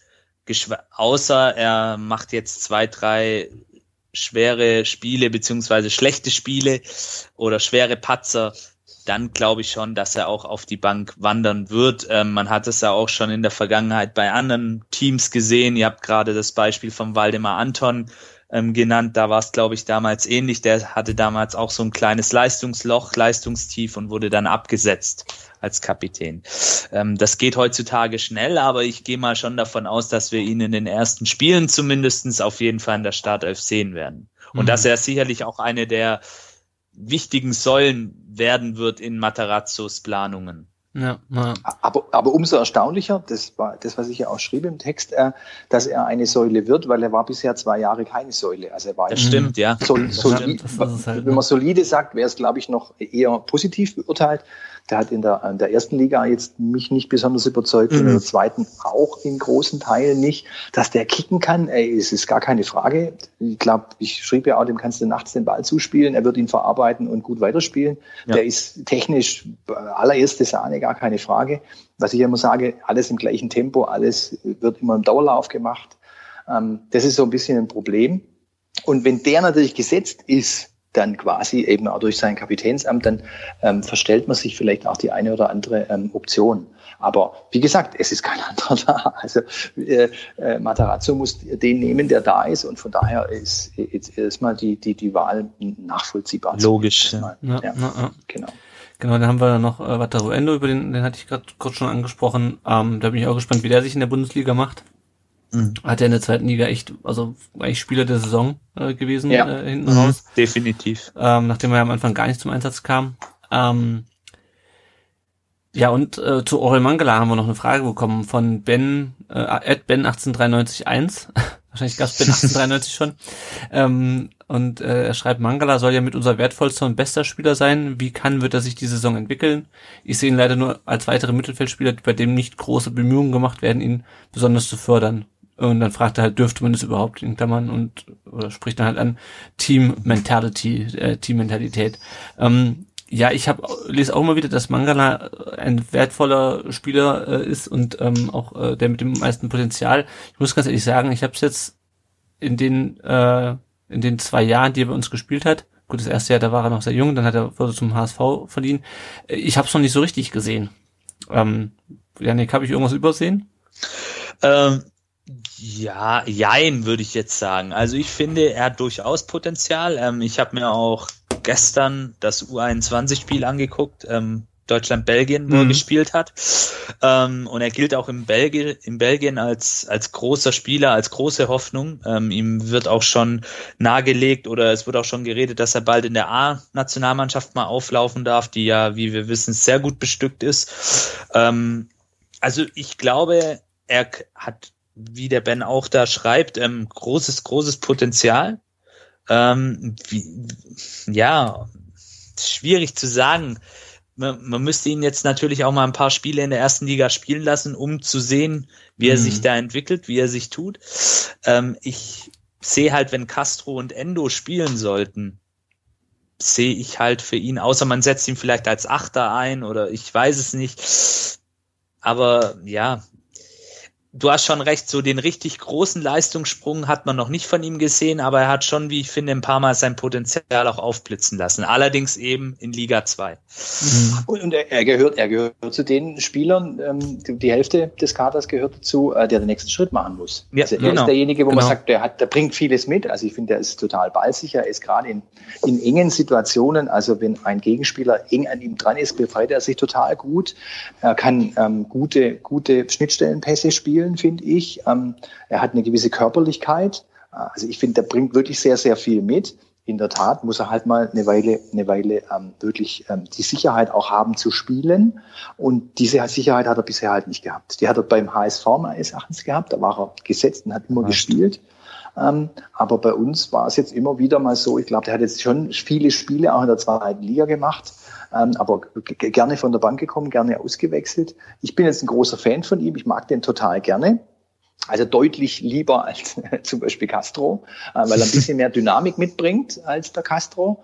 Ähm, und ich sehe, ich sehe jetzt sogar eher auch alle drei spielen, also Endo, Castro und Mangala eigentlich. Ähm, jetzt ist nur die Frage, wo, wo kommt jetzt, in welchem System kommt der Mangala dann eben zum Einsatz? Also wie du mhm. sagst, auf der Acht wäre er, glaube ich, äh, äh, richtig und, und gut eingesetzt. Mhm. Ähm, aber der muss den Schritt machen und ich glaube, dann ist er ein Spieler, den, äh, auf den wir uns freuen können. Was ich halt auf keinen Fall möchte, ist, dass man irgendwie für 12 Millionen nach whatever verkaufen und er da den nächsten Schritt womöglich mhm. macht. Also das typische VfB-Ding eigentlich. Ja. Ähm, ähm, und also, weil ich finde, wenn du die Entwicklung siehst, äh, der, der Schindelmeister hat den damals geholt, man hat gesagt, boah, der kommt aus der zweiten oder aus der, der Jugend von Dortmund, ich weiß nicht genau, also war der ein, ein unbeschriebenes Blatt eigentlich und in den dann jetzt äh, drei Jahren, von 2017 bis heute, hat er sich schon entwickelt. Und ich glaube, das, das, äh, die, die, die Sicht auf ihn und das, was man mit ihm verbindet und die Hoffnungen und Perspektiven sind im Moment, glaube ich, höher als das, was er zeigt. Aber ein Spieler, der absolut, der absolut Bundesliga tauglich ist und den also ich zumindest immer gern gesehen habe bisher. Mhm. Mhm. Ähm, ja, wir hatten es gerade schon von den Spielern, die einen Sprung machen müssen. Ich hatte gerade schon ein paar Außenspieler genannt. Äh, das sind alles relativ, also das, wenn man von Erik Tommy absehen, sind das alles sehr junge Spieler. Ähm, ja. Also Mola hatten wir schon drüber gesprochen. Ähm, Tommy ist ja jetzt nach dem äh, nach dem Ellenbogenbruch aus dem äh, Liverpool-Spiel ähm, auch erstmal raus. Ähm, Scholinov, Kulibali, Sisse, Massimo, Wamagituka sind alles sehr junge Spieler. Wamagituka hat ja schon durchaus ähm, in der zweiten Liga ein, äh, einige Einsätze gehabt. Ähm, Massimo war plötzlich komplett weg vom Fenster. Kulibali hat auch kaum äh, Spiele gemacht. Scholinov dann eher nochmal gegen Ende. Äh, Sisse ist jetzt neu dazugekommen von äh, aus Le Havre. Ähm, ja, also da bin ich mal gespannt, äh, weil das sind wirklich so, das ist wirklich die größte Ansammlung von äh, jungen Spielern auf, äh, auf einer Position oder auf ja. zwei Positionen, links außen, rechts außen. Ähm, die ich seit langem beim VfB gesehen habe. Du musst auch sehen, finde ich, der Tommy war ja, glaube ich, als er zurückkam oder zurückkommen musste äh, aus Düsseldorf, ja jemand, der, ähm, wie soll man sagen, ein Verkaufskandidat war. Also so habe ich es jedenfalls wahrgenommen. Und zwischen Verkaufskandidat und äh, absolutem Schlüsselspieler war dann ein kurzer Weg für ihn. Also irgendwann war, wurde der total wichtig. Und man hat gesagt, der, der ist einer, einer, der um, ähm, der immer spielen wird oder der tendenziell Stammplatzpotenzial ähm, hat. Ähm, also ich finde die Sichtweise schon, schon relativ interessant, dass der Tommy jetzt ähm, deutlich, deutlich mehr, mehr in ihm gesehen wurde, äh, wenige Wochen nachdem man ihn eigentlich verkaufen wollte. Mhm. Ähm, also von daher ist es, der, der geht jetzt mit in die junge Riege eigentlich mit rein, wo man nicht richtig, also der hat natürlich Bundesliga gespielt schon und ähm, hat ja vor allem auch in seinem ersten Halbjahr beim VfB, ähm, als er zur Winterpause kam, ähm, meines Erachtens äh, tolle Leistungen gezeigt ähm, und auch bei Düsseldorf eigentlich solide gespielt. Aber wie gesagt, äh, komische Sichtweise. Ähm, aber trotzdem bleibt dann, wie du sagst, Schulnikow, ähm, Kulibali soll eine Hoffnung sein. Der hat jetzt bisher in der U21 gespielt und soll jetzt in der Bundesliga ein Faktor sein finde ich zumindest mal, wenn man, wenn man es mutig umschreibt, finde ich es eigentlich noch eher positiv, wenn man nicht ähm, sogar ähm, ein anderes Wort dafür findet. Mhm. Vielleicht wahns wahnsinnig oder weltfremd. Ähm, ich habe äh, von den ähm, Testspielen genau eine Halbzeit gesehen, nämlich wahrscheinlich die schlechteste, die erste gegen Straßburg. Mhm. Und ich glaube, da ist ihm jeder Ball vom Fuß gesprungen. Er hat keine einzige richtige Entscheidung getroffen. Und der soll in der Bundesliga jetzt ein Faktor werden wow. Also das, da habe ich hm. jetzt eher ähm, nicht so nicht so ein gutes Gefühl. Dasselbe ist ja auch Massimo, auch einer, der große großes Talent hat und in der zweiten Liga jetzt nicht unbedingt extrem gerockt hat, sagen wir es mal so. Und jetzt soll er in der Bundesliga einen soliden Part spielen. Also ich finde, das ist immer so die Beurteilung, ähm, dass man Spieler jetzt auch von der Führung, ob es jetzt Misslint hat oder Hitzelsberger ist, die dann Spieler kurz, kurz mal groß machen und sagen, ja, auf den setzen wir, den haben wir ja auch noch hey, das ist vielleicht schon alles ein bisschen viel, ähm, was man diesen, diesen Leuten zumutet, wenn man die Vergangenheit ähm, zu Rate zieht. Man soll nicht immer nur aus der Vergangenheit die Zukunft ableiten. Aber das finde ich, da, da, wie du sagst, das ist wackelig, sehr wackelig. Also so ähnlich wackelig wie die defensiven Außen auch. Mhm. Dann schauen wir nochmal auf die ähm, auf die offen, zentralen Offensiven. Ähm, das ist natürlich zuvor das Daniel Didavi zu nennen, äh, der ist dann Nummer 10 doch nicht an Messi abgeben muss. ähm, Philipp Förster, ähm, Clement, äh, Lee Eckloff. Ja, das ist halt für mich auch so eine, so, so eine Mischung aus Offensivspielern, wo ich denke, ja, die Davi ist halt die Davi. Ähm, der hat schon ein kleines Füßchen, aber ähm, dabei ist halt auch nicht, ob dem nicht wieder im Winter irgendwie das Knie Probleme macht. Ähm, ja. Oder der Aluhut zu eng sitzt. Nee, jetzt fies, aber ähm, keine Ahnung, Förster, Clement haben beide keine, also zumindestens ähm, hatte ich den Eindruck, keine überragende Zweitligasaison gespielt, wobei ich ja neulich äh, den Podcast äh, von meinem VfB Podcast gehört habe und da wurde mir gesagt, dass Förster vor allem diese wichtigen vorletzten Pässe immer spielt. Ja, und die Eckloff, ähm, den muss man wahrscheinlich auch diese Saison dann ein bisschen mehr Einsatzzeiten geben als letztes Jahr. Die Frage ist aber halt natürlich auch, ähm, also er muss natürlich langsam rangeführt werden an die Bundesliga. Äh, der Junge ist gerade erst 18 geworden, äh, aber der hat natürlich auch einen, einen Rucksack wie Timo Werner damals mittlerweile. Ne? Mhm. Ja, ich glaube, der Rucksack ist nicht so groß. Also ich, ich, würde sagen, bei Timo Werner war es ja dann teilweise so, dass, dass die Menschen im Stadion aufgesprungen sind, nur wenn der sich ähm, den Ball vorgelegt hat, also zu einem seiner Sprints angesetzt mhm. hat. Da standen ja dann 30.000 Leute und haben gebrüllt. Ähm, aber ähm, der Rucksack ist, glaube ich, beim Eckloff nicht ganz so groß, weil die ähm, Vorschusslorbeeren nicht ganz so extrem sind. Ähm, aber auch da, ne, äh, ob das jetzt Eckloff ist, auch Clement, ähm, auch Förster, ähm, der nächste Schritt ist da wieder gefragt. Ähm, bei Didavi ist es einfach nur, der muss einfach nur Schritte machen, einen Fuß von anderen setzen und er sollte halt gesund bleiben. Ja. Aber insgesamt ist es kein Spieler und es ist immer schwierig, finde ich, wenn du so einen Spieler hast, der eigentlich ähm, jetzt formal von der Leistung ähm, gesetzt sein könnte, der aber so unberechenbar ähm, hinsichtlich seines Körpers ist. Also im Grunde ist es so ein Add-on-Spiel, wo man sagt, wenn der da ist, ist es geil. Wenn nicht, ist es wurscht, weil wir haben noch zwei andere, die es spielen können. Ist ja keiner, auf den du dich total verlassen kannst, so wie du dich auf andere Spieler verlassen kannst, die weitgehend gesund bleiben können. Verletzungen können immer passieren, keine Frage, aber der ist halt schon, schon sehr ähm, sensibel, also körperlich sensibel. Die da, wie meinst du jetzt, ne? Genau, genau. Mhm. Und das finde ich schwierig, absolut schwierig. Ähm, ja. Weil das wäre ja eigentlich der, wo man sagt, kommt, der, der macht das Spiel, der kann auch einen Freistoß ähm, ähm, ähm, mal reinhauen, ähm, der kann ein Spiel unter Umständen auch schnell machen, der bringt viele Qualitäten mit, die wirklich ähm, höheres äh, Bundesliga-Niveau haben, also ganz klar. Aber hey, vielleicht macht er halt nur zwölf Spiele. Also mhm. ich weiß noch, äh, Lennart, wie wir uns äh, über Twitter, glaube ich, mal gebettelt haben, als da die Davi zurückkam und ich sagte, wie kann man nur die Davi holen, ähm, wenn man, wenn man auf ihn setzt, ihn, ihn zu holen ähm, als äh, Ergänzung im Kader, keine Frage, aber doch nicht als den Spieler, auf den ich setze, weil er für mich viel zu wackelig ist. Du hast mir da immer geschrieben, bei Wolfsburg hat er 32 Spiele gemacht. Also der ist, der ist stabil. Hey, jetzt mach an dem nicht so rum. So. Ähm, und ich finde, das, das ist halt echt eine Gefahr. Also neben ja. vielen anderen Gefahren im, im Kader, die wir schon bisher besprochen haben, ist er auch eine, eine Gefahr, ähm, weil ähm, er unter Umständen irgendwann mal wieder wegfällt. Ja, da hat mich also auch die, die, ja, die Geschichte eines Besseren bläht, weil ich dachte nämlich damals, okay, der hatte halt bisher immer, ich hatte immer, ich krieg's nicht mehr ganz zusammen. Ich meine immer, er hatte halt vor allem mit einem einen Knie die Probleme gehabt und jetzt hat er halt, bevor er zu uns gewechselt ist, was halt das andere Knie. Da dachte ich, naja, wir müssen jetzt hier nicht äh, Knie ver, ver, ver, vermischen. Ähm, aber ja, die, die Geschichte hat mich eines, eines Besseren bläht. Ähm, Janik, was ist denn dein Fazit zum, zum Mittelfeld? Ja, also ich finde das Mittelfeld für unsere Verhältnisse, also gerade was die Zen, also ich gehe mal auf die Zentraldefensive erst ein, dann sage ich die Offensiven das finde ich eigentlich ein gutes Mittelfeld. Da hat man mit Endo, finde ich jemanden, da bin ich überzeugt davon, da lehne ich mich jetzt mal weiter aus dem Fenster, dass der Bundesliga-Niveau hat. Ebenso ein Castro mit seiner Erfahrung, mit seinen Anlagen haben wir ja gerade sehr ausführlich alles analysiert. Ähm, er hat trotz seines Alters, finde ich, immer noch die, die Möglichkeiten in der Bundesliga zu bestehen. Und Mangala, wenn er richtig eingesetzt wird, auch genau dasselbe. Ähm, muss eh aber eben auch den nächsten Schritt machen. Ich glaube, wir nennen die Folge auch heute der nächste Schritt. Das ist heute sehr häufig gefallen. Ähm, die Außenspieler, das, das sind für mich Wundertüten. Mhm. Ähm, natürlich jetzt für mich der Tommy-Ausfall sehr, sehr bitter, weil ich denke, er wäre einer der Spieler gewesen, die uns hätten sofort weiterhelfen können, weil er eben jetzt auch eine super Saison bei Düsseldorf gespielt hat, obwohl sie abgestiegen sind. War er einer der besten, hat da übrigens 34 Spiele gemacht von 34. Mhm. Also mhm. stand bei allen auch, glaube ich, in der Startelf oder kam dann auch immer relativ zeitnah rein.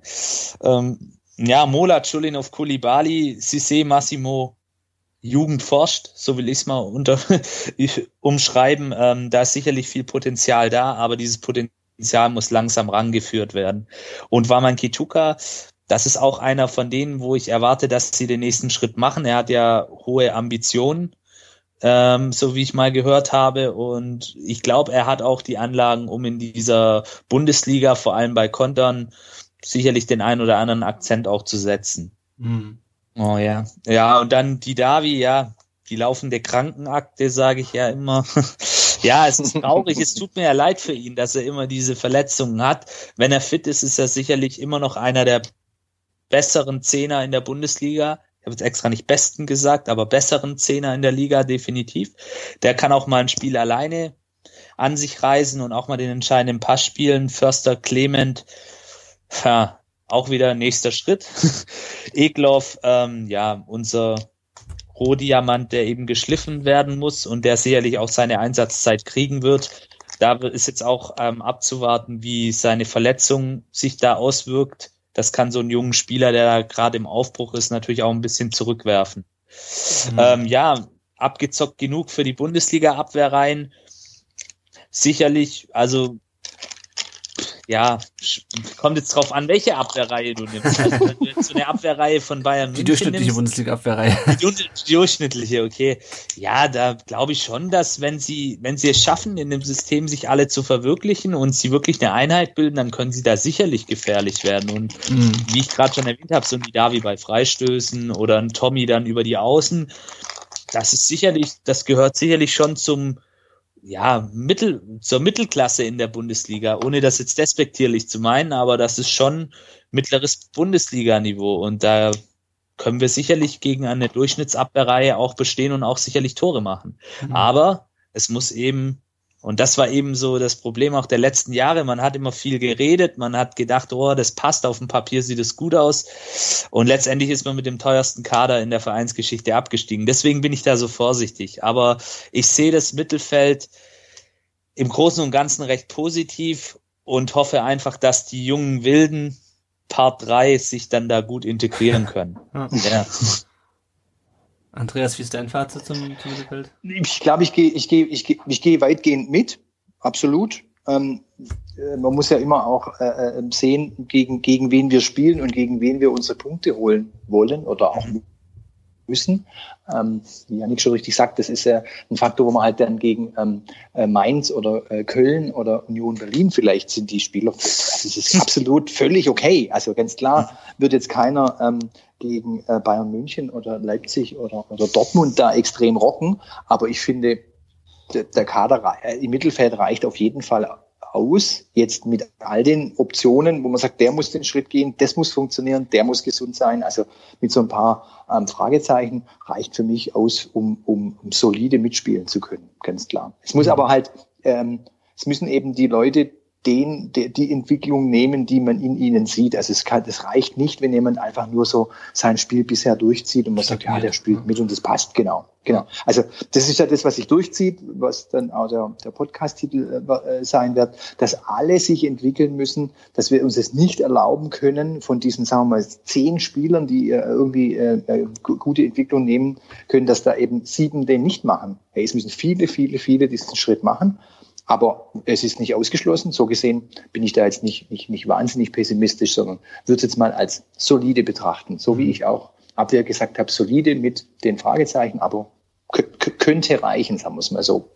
Ja, ich muss euch übrigens enttäuschen, das, äh, der Episodentitel lautet Saisonvorschau 20, 2021. Das ist ähm, ein bisschen fad, das ist ja. ein bisschen fad, da muss man mal drüber nachdenken. Ich, ich lass mir mal durch den Kopf gehen. Wenn ihr das hört, dann wisst ihr, wie ich mich entschieden habe. Ähm, okay. Kommen wir nur gerade auf den Sturm zu sprechen. Äh, da haben wir im Grunde vier Spieler, äh, von denen momentan drei fit sind. Ähm, der vierte ist Nicolas Gonzalez, hat sich eine Zerrung im Hüft, Zerrung in der Hüfte jetzt zugezogen gegen, ähm, gegen Straßburg. Ähm, ich, du, ich, der hat, der hat sich, glaube ich, ein Muskelbündelriss Muskelbündelriss, das war's. Weiß, ja, genau. Also schon, ja, schon deutlich schlimmer ja, ja, als ja, so ein bisschen das auch vier bis sechs Wochen, die er ausfällt. Ansonsten haben wir noch Hamadi Al-Gadoui, äh, Sascha Kalajdzic und äh, Matteo Klimowitz. Ähm, fehlt dem VfB ein Knipser, habe ich mir als Frage aufgeschrieben. Und ich stelle die Frage mal, ähm, selbst wenn wir Gonzales mit, mit rein ähm, zählen. Andreas, ähm, für, für, ist, ist, wäre Gonzales Knipser genug gewesen? Also die Frage, die du stellst, inklusive Gonzales, ist halte ich für völlig berechtigt. Ähm, wir sind jetzt, glaube ich, ein bisschen äh, verblendet ist vielleicht das falsche Wort, aber zu sehr positiv eingenommen von den Spielen nach äh, der Corona-Pause, mhm. wo er wirklich sehr, sehr gut gespielt hat, ähm, den wirklich da hat er seinen nächsten Schritt wirklich getan. Ähm, er hat äh, elf Meter reingemacht. Ähm, der macht die rein, wie, wie man Gonza äh, Gonzalo Castro den Ball zuspielen kann, nämlich im Schlaf irgendwie. Ist so wahnsinnig sicher, unglaublich. Ähm, und er war dann wirklich äh, ein totaler, totaler Faktor für den Aufstieg. Jetzt muss man sagen, wie viele Tore hat er nochmal geschossen in der zweiten Liga? 14, 14 wenn ich es ja. richtig weiß. In der zweiten Liga 14. Und er muss jetzt eigentlich, um Knipser zu sein, auch in der ersten 14 schießen, also zweistellig. So das wäre für mich die Definition eines Knipsers und da wäre ich jetzt zumindest mal skeptisch, sagen wir es mal so. Mhm. Ich würde sagen, auch wenn Gonzales bleibt und auch wenn der jetzt nicht verletzt wäre, ist es immer noch so, dass uns ein, ein Spieler fehlt, der die Dinge, der die Dinge einfach äh, reinmacht. Das hat uns aber auch in der zweiten Liga ja. schon, genau. Und der war in der zweiten Liga auch schon gefehlt. Ich weiß noch, wie wir, glaube ich, das ein oder andere Mal auf Twitter oder, in den, oder in, im Blog ähm, geschrieben haben. Heißt mir jetzt schon ganz cool, wenn wir den Terodde von 2016 nochmal hätten. ja? ne? ja, aber das war ja so ein ja. Spieler, wo, der hat da damals, glaube ich, bei uns 25 Tore geschossen. Okay, schon sehr, sehr gut. Aber der, der, der war, und dazu kam noch Ginczek damals. Ähm, aber das war jetzt einer, wo du weißt, der ist eben für eine zweistellige Anzahl von Toren gut gewesen in der zweiten Liga. Und ich würde jetzt mal sagen, alle vier, die wir haben, äh, da sehe ich jetzt, bin ich also nicht so wahnsinnig optimistisch, dass wir einen Spieler haben, der zweistellig knipst da. Mhm. Also von daher ist die Frage, fehlt ein Knipser zu beantworten aus meiner Sicht mit Ja, ja. sozusagen, ja. Ähm, Janik, ähm, das steht ja auch noch seit, oder stand ja, muss man mittlerweile sagen, äh, seit geraumer Zeit äh, zur Debatte, ob González noch verkauft wird. Er wollte ja, also hat ja öffentlich bekannt gegeben, dass er jetzt mhm. mal, das, also jetzt braucht man nach zwei Jahren Stuttgart braucht man einen Luftwechsel, ähm, genug Feinstaub eingeatmet. Ähm, hättest du, wärst du lieber gewesen, äh, wir hätten ihn äh, jetzt verkauft für, für 20 Millionen, äh, wir hätten jemanden gefunden, der, der ihn die 20 Millionen zahlt und nochmal wen anderes geholt oder ist es dir lieber, dass er bleibt? Und ich meine, der fällt jetzt, die, glaube ich, die ersten vier Pflichtspiele aus. Ähm, mhm. und ähm, dass er dann äh, weiter für uns aufläuft, weil ich gehe jetzt mal schwer davon aus, dass ihn jetzt niemand verletzt kauft kann natürlich trotzdem passieren. Ich würde ich würd sagen, die Verletzung ist insofern vielleicht ein Segen, weil er dann nicht verkauft wird und nicht, mhm. weil er nicht verkauft wird, ist ein Segen, sondern die Unsicherheit ist ein Stück weit weg. Ja. Weil ich hätte jetzt mhm. immer gesagt, das Schlimmste ist, und ich glaube, die Kollegen Materazzo und Misslintat haben auch immer gesagt, wir setzen voll auf den, wo immer denkt, warum erzählt er, dass sie voll auf den setzen, wo der doch weggehen will. Also das finde ich ein bisschen komisch. Ähm, aber du spielst die gesamte Vorbereitung mit ihm dafür, dass er am 3. Oktober nach Everton wechselt oder sowas. Ne?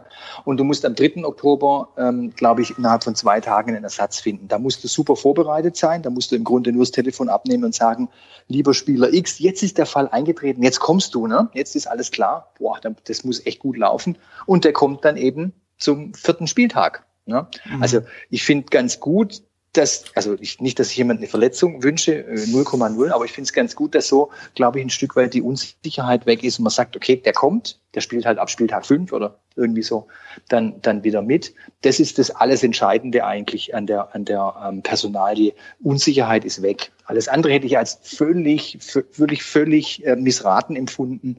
Ähm, kurzfristig ähm, einen Spieler, der eingespielt ist, der, der sich in der Mannschaft auskennt, ver, ähm, zu, zu verkaufen und einen neuen zu holen.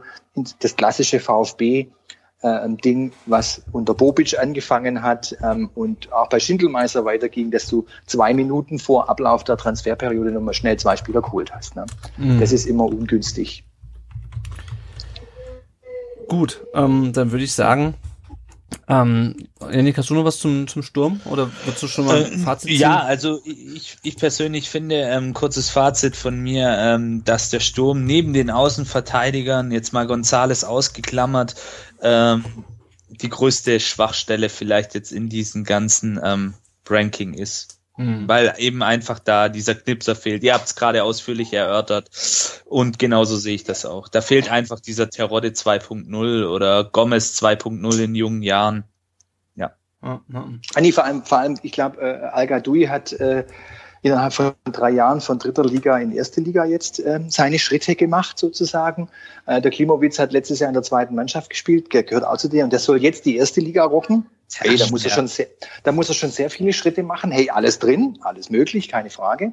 Aber ähm, das ist wirklich sehr optimistisch. Und bei Kalacic ist, ist es ja ähnlich. Ich meine, der ist jetzt auch aus einer schwierigen, schweren Verletzung zurück.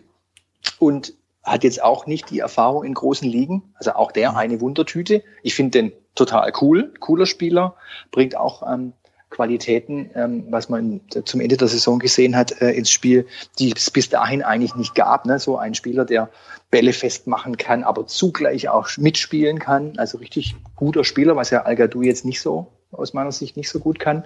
Aber auch da, klar, der, der muss, der muss, der muss jetzt halt treffen.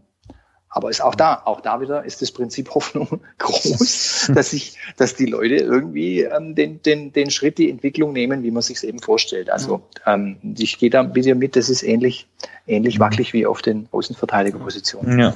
Ja, Prinzip Hoffnung hatten wir schon mehrfach angesprochen. Ähm, ich ja. würde so ein bisschen gerade mal mein Gesamtfazit zum Kader ziehen. Und ich, es ist halt, wir haben jetzt nicht so die heraus ragenden Spieler. Also wir haben viele, wo wir sagen, okay, da kommt jetzt der nächste Sprung oder die sind solide.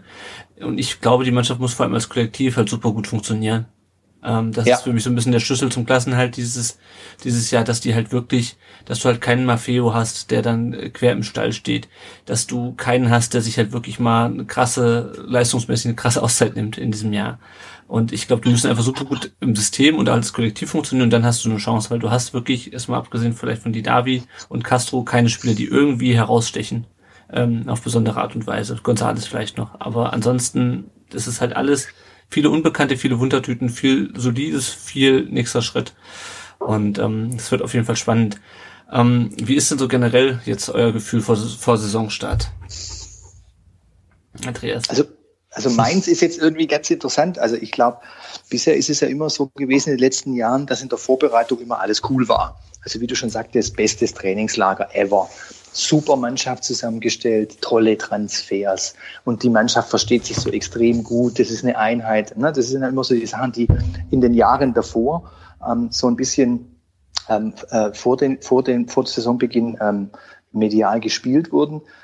Das äh, sehe ich dieses Jahr eigentlich nicht so, so richtig. Also es ist so eine, so eine ähm, Skepsis so ein bisschen da, ähm, ähm, die, dass, dass ähm, die Dinge eben so funktionieren müssen, wie du es gerade beschrieben hast. Es ist so ein bisschen wie bei Aktien ja, habe ich so den Eindruck. Da kauft man ja dann oft auch die eine oder andere Aktie und hat eine Fantasie in dem Unternehmen. Mhm. Da sagt, ah, das kommt, das kaufe ich und lasse es liegen und dann wird es was. Ne?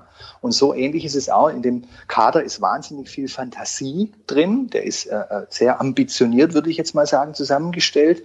Aber ey, die Aktien müssen eben dann wirklich ähm, laufen. Und das ist so ein bisschen das, äh, was, was, was einen skeptisch machen kann. Man mhm. muss aber auch immer wieder, finde ich, äh, dann, dann ähm, die Bewertung mit einfließen lassen. Was machen denn unsere Konkurrenten? Also was macht denn, was macht denn Köln zum Beispiel? Was macht Mainz? Schalke. Was macht Augsburg? Ja, ja, gut, Schalke wegen mir, also ich jetzt gar nicht unbedingt gesehen, aber ähm, naja, die haben, also die, glaub, haben, die ich, haben letzte Saison ähm, nicht gut gespielt und haben kein Geld. Genau, genau. Also, aber ich meine, ich glaube, bei, ähm, bei, bei Köln ähm, äh, ist, das, ist das Motto, stand im Kicker drin, bei den Verpflichtungen verschenken oder verleihen. Ja, also die haben ja. auch kein Geld, die wissen auch nicht genau, was sie machen sollen. Man muss immer sehen, wo befinden wir uns denn, also in der, in der Konkurrenzsituation, wenn wir bewerten. Wir sind jetzt in allem ein bisschen ja, skeptisch äh, bei, bei vielen ähm, Kaderpositionen gewesen, aber wir müssen mal nach Bremen schauen. Ne? Zum Beispiel Bremen geht ja, mit genau der gleichen Mannschaft, mit der sie mit der sie gerade den äh, Abstieg verhindert haben, gehen die wieder in die Saison. Ja? Also da sind wir nicht schlechter als die und ich würde auch genau bei, würde es bei Mainz, bei, ähm, bei Augsburg, bei Köln, bei Union Berlin genau gleich sehen. Wir müssen das ja immer ein bisschen auch in den Gesamtzusammenhang bringen. Und da wiederum würde ich sagen, sind die Chancen absolut, absolut da. Das ist also nichts so, wo, wo sich der VfB verstecken müsste, weil bei allen anderen läuft es genau gleich. Alle anderen, wie du sagst, haben Corona-bedingt haben auch mit dem Budget ein wenig Probleme. Keiner kann so locker flockig mal einkaufen. Ähm, so gesehen sind dann so diese sechs, sieben Mannschaften, die wo voraussichtlich um den Abstieg spielen werden, ähm, ist der VfB einer davon und er fällt 0,0 ab, würde ich sagen. Also mhm. da ist, da, da muss man jetzt all die Skepsis, wenn man jetzt alles seziert und jeden Spieler genau anschaut und oh, ist der aber jung und muss der diesen Schritt gehen, ey, wir müssen halt auch mal, mal nach, nach Bremen schauen oder, oder nach Köln. Ich meine, da, da, spielen, da spielen dann Leute, der, deren Namen ich gar nicht aussprechen kann. Da heißt einer Bornov und der andere heißt Skiri und dann heißt einer Recebaya oder sowas. Es gibt einen Spieler namens Thielmann. Ich meine, das sind also die, das sind, die haben die gleiche Qualität und den gleichen Ruf und das gleiche Entwicklungspotenzial wie bei uns ein Massimo. So gesehen, finde ich, muss man auch echt mal ein bisschen ähm, den, den Ball auch flach halten und sagen, in welchem Wettbewerbsumfeld bewegen wir uns und reicht es dafür oder kann es dafür reichen? Und das sehe ich auf jeden Fall. Das kann dafür reichen. Man muss halt, wie soll man sagen, Geduld vielleicht mitbringen. Man muss vielleicht auch mal vier Spiele verlieren und ruhig bleiben. Ähm, also alle. Ähm, ähm, äh, ich finde jetzt auch gerade das, das Auftaktprogramm gegen, gegen Freiburg, Mainz, Leverkusen Hertha BSC, Köln und Schalke jetzt nicht, nicht wahnsinnig prickelnd. Also es sind so ähm, Mannschaften dabei wie Leverkusen, in denen gegen die der VfB immer schon Probleme hat. Ich glaube, bei Hertha BSC hat der VfB schon immer verloren. Ja. Ähm, also es sind, und gegen, gegen Mainz muss man nicht gewinnen. Also es sind so ein paar ähm, Mannschaften dabei, gerade im Anfangsprogramm, die jetzt im VfB vielleicht auch traditionell irgendwie weniger liegen. Aber man muss da, glaube ich, den, den Ball flach halten und, und ein bisschen geduldig sein und darf, darf ähm, nicht in Hektik verfallen. Und ich glaube, das machen die, also das vermitteln jedenfalls für mich die, die, die Verantwortlichen ein Stück weit, dass sie, dass sie äh, demütiger sind als noch in vielen anderen Jahren, als man mit dem Abstieg nichts zu tun hatte und ähm, von den Top 3 in Deutschland träumte und so. Und die Zeiten sind echt vorbei und das ist gut so, finde ich, weil man kommt, man kommt da an, wo man, wo man jetzt gerade ist, ähm, bleibt ein Stück weit realistisch. Und ich glaube, das ist ganz gut, dass der Kader ein Stück weit ein bisschen schön geredet wird von den Verantwortlichen, dass die versuchen, ein bisschen auf die Bremse zu treten. Das finde ich eigentlich ganz, ganz angenehm, denn in dem Wettbewerbsumfeld können wir uns absolut sehen lassen. Mhm. Ähm, ja, Janik, ähm, der Andreas hat es gerade schon ein bisschen auch angesprochen. Wir haben zwei Fragen äh, oder zwei, ja, genau, zwei Rückmeldungen auf Twitter bekommen, die so ein bisschen auch in die Richtung gehen, ähm, Ball flach halten. Der äh, Ray Bucanero 74 hat gefragt, lebt der VfB den Hashtag vom Ich zum Wir oder bestimmt schon wieder Egoismen Bild? Und passend dazu fragt der Ed Kaliber 1893, äh, Missland wird zumindest auf Twitter schon längst angezählt, obwohl der VfB nicht ein Spiel gespielt hat und der Wiederaufstieg unter seinem Kommando funktioniert. Was denkt ihr, sind die Gründe dafür? Sind das noch Nachwehen vom Dietrich-Reschke-Trauma? Ähm, ja, also wer ein bisschen auf Twitter quer liest, äh, ich weiß nicht, wie es auf Facebook ist, weil da gucke ich nicht so viel rein, ähm, da ist die Stimmung irgendwie so semi. Ähm, kannst du das erklären, äh, Yannick? Und wie, wie ist so dein Gefühl jetzt aktuell vor dem Saisonstart? Okay, ähm, mein, mein Gefühl vom Saisonstart, fangen wir mal damit an, ähm, ist so, ich sehe in dem Kader auch ein gewisses Potenzial. Ich habe aber einfach die Befürchtung, und da hatte ich gestern eine Diskussion auf Facebook unter anderem mit einigen VfB-Fans, weil ich eben so gesagt habe, ja, ja, ähm, weil ich eben gesagt habe, ähm, unter dem Beitrag von meinem VfB, den ich sehr lesenswert übrigens finde, also ruhig da mal reingucken, ähm, dass ich halt finde, dass es ein großes Risiko birgt. Jetzt ist es natürlich so, der Andreas hat es richtig gesagt, bei den anderen Konkurrenten sieht's nicht anders aus. Die haben auch wenig Geld, Bremen muss mit dem, wie gesagt, mit dem Kader von letzter Saison antreten, wird wahrscheinlich auch noch zwei Leistungsträger verlieren. Aber trotzdem, ich, ich bin halt auch ein gebranntes Kind und ich dachte eigentlich in der Saison, wo wir in, un, gegen Union Berlin in der Relegation den Abstieg klar gemacht haben, vor der Saison dachte ich, mit der Mannschaft kommen wir ganz locker lässig ins Mittelfeld der Liga. So dachte ich wirklich und Deswegen bin ich jetzt vorsichtig und sehe da vielleicht auch, ja, das ein bisschen zu skeptisch, aber ich habe halt einfach die Befürchtung, dass man dieser sehr, sehr jungen Mannschaft, ich glaube, wir haben sogar die jüngste Bundesligamannschaft, was den Altersdurchschnitt angeht, ja. ähm, dass man ihr vielleicht bisschen zu viel zumutet. Also einen großen Rucksack tragen sie alle, ganz klar, aber dass man, dass da vielleicht irgendwie die Drucksituation zu groß werden kann und das dann bei einigen eben das gehemmt ist. Aber ich lasse mich da auch gerne eines Besseren belehren, also weil dann gestern auch einige von den Herrschaften gemeint haben, ja, wie war das denn 2-6, 2-7 oder unter Felix Magath? Dann sage ich nur, wenn es so kommt. Felix Magath. Ja, ja, wenn es so kommt, ähm, dann gerne. Dann nehme ich das gerne mit und dann treffen wir uns alle auf dem Cannstatter Vasen und feiern nächstes Jahr. Dann, dann ist alles super, alles gut. Dann, dann zahle ich euch eine Runde Bier. Ist alles, alles gut. Aber ja, ich bin so zwiegespalten. Einerseits, wie gesagt, sehe ich viel Potenzial. Andererseits habe ich eben die Angst, dass man die Jungs vielleicht verheizt und dass mhm. der ein oder andere erfahrene Spieler oder gestandene Profi vielleicht sein Leistungsniveau eben nicht abrufen kann. Und ähm, ja, auf die Frage, Misslintat wird auf Twitter angezählt. Ähm, Habe ich jetzt ehrlicherweise auf Twitter jetzt nicht so arg mitbekommen. Ähm, Dann folgst du den woran entweder richtigen oder falschen Leuten. ja, ich, ich, ich muss auch ehrlich gestehen, in letzter Zeit habe ich nicht mehr so die Zeit gehabt, um mich da intensiv einzulesen. Ja. Aber auf Facebook ist es tatsächlich so, dass es da auch den einen oder anderen Kommentar gegen Hitz, Hitzelsberger und auch gegen Misslintat gibt. Ich glaube tatsächlich, dass es eventuell noch diese Nachwehen sind, so wie es der Andreas schon in seiner Frage formuliert, dass eben viele Leute Angst haben und auch viele Leute ähm, den Vorgängern von Misslintat und Hitzelsberger ihr Vertrauen geschenkt haben und dann eben enttäuscht worden sind. Und jetzt bei der, bei dem geringsten Beben, bei der geringsten Entscheidung, die die beiden treffen, ich kann mich erinnern, wo mit Matarazzo verlängert wurde, wo der Aufstieg noch nicht klar war. Ich glaube, es war sogar nachdem wir verloren hatten.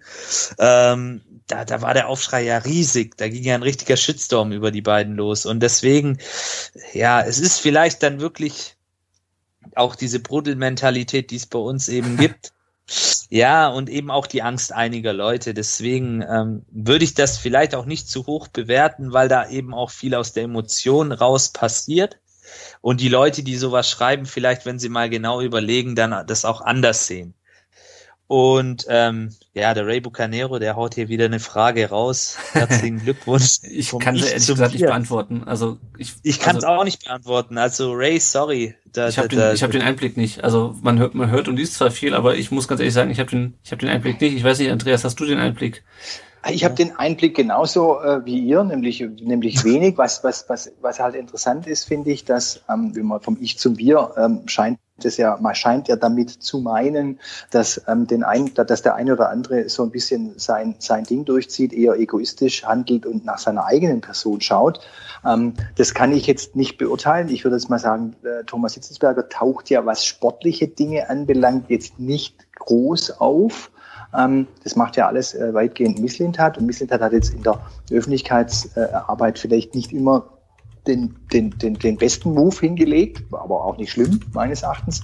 Ich finde, der muss seinen Kader und seine Spieler verteidigen. Äh, soll er sagen, ich bin eigentlich auch unzufrieden auf den Außenverteidigerpositionen, aber ich habe kein Geld, was soll ich denn tun? Ne? Kann er nicht machen. Also so gesehen total nachvollziehbar. Was ich interessant finde, ähm, weil äh, das, das ähm, vom, vom, vom Ich zum Wir ist äh, vielleicht ganz interessant, dass wir ja schon eine Zeitenwende erlebt haben, dass äh, in der Vergangenheit, in der Dietrich-Ära noch der Herr Dietrich die Öffentlichkeitsarbeit weitgehend äh, betrieben hat und zu allem und jedem etwas Unqualifiziertes gesagt hat. Ähm, und jetzt sein Nachfolger Klaus Vogt aus meiner Sicht so gut wie nicht auftaucht. Also der wird irgendwo hingeschoben, um jetzt heute eben ein Schild zu enthüllen zum 127-jährigen äh, Geburtstag des VfB, wo ähm, in einer Kneipe der VfB mitgegründet wurde. Also der ist so ein bisschen Grüßer, Grußeronkel geworden, was ich ein bisschen schade finde. Ich glaube, der kann, der kann durchaus, könnte durchaus mehr ähm, äh, machen. Und ich habe den Eindruck, aber das ist jetzt wirklich nur, wie ich ihn in der Öffentlichkeit wahrnehme, der spielt so gar keine Rolle. Der ist so ein bisschen außen vor. Der hat vielleicht seine Rolle auch noch nicht gefunden keine, weiß ich nicht genau, mhm. aber ne, also zwischen Dietrich, was wir total schlecht fanden, dass er, dass der als Präsident zu sportlichen Dingen ununterbrochen Dinge gesagt hat, zu äh, Vogt, der gar nichts mehr sagt, der eigentlich ähm, mehr oder weniger schiebt man den gerade noch vor, wenn es darum geht, äh, die Kurzarbeit zu erklären oder mhm. so. Also dann macht er womöglich nur unangenehme Dinge eigentlich. Also das finde ich ein bisschen schade. Also von daher könnte man jetzt interpretieren, die Herren Misslintat und Hitzesberger äh, schieben sich nach vorne und wollen ähm, das Gesicht des Vereins werden, um ähm, und der Herr Vogt bleibt ein bisschen außen vor. Den Eindruck kann man haben, finde ich, aber das ist ja einfach eine reine Außensicht. Ob das so ist, ob vielleicht die verabredet haben, dass der Herr Vogt sich jetzt eher um ähm, weiche Themen kümmern soll und nicht so sehr um harte Themen, mag sein. Mhm. Ja, also ich sehe das auch ähnlich. Ähm, ich denke, da hat sich schon viel getan und auch, ich denke, die Leute, die da jetzt am Ruder sitzen, haben aus der Vergangenheit auch gelernt und ihre Schlüsse gezogen. Also so schätze ich sie auch ein. Und deswegen, ja, also ich denke, wir sind da auf einem guten Weg. Lieber Ray, vielleicht möchtest du es auch nochmal analysieren dann und kannst es dann vielleicht dir selber am besten beantworten. Ähm, ja, Jetzt kommen wir noch zu einem weiteren Thema, was uns in dieser Saison sicherlich noch begleiten wird, sehr, sehr häufig leider.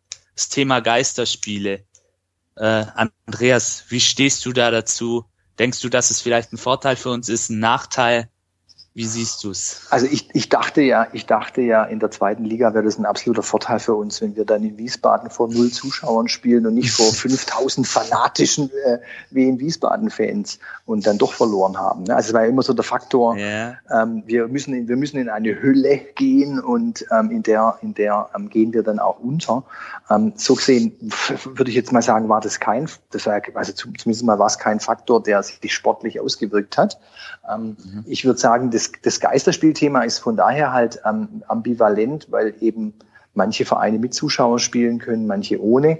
Jetzt muss man immer aussehen. Ich glaube, Leipzig war ja der, der, der Erste, die, die gesagt haben, sie spielen, glaube ich, vor siebeneinhalb oder achteinhalbtausend Zuschauer oder ist genehmigt.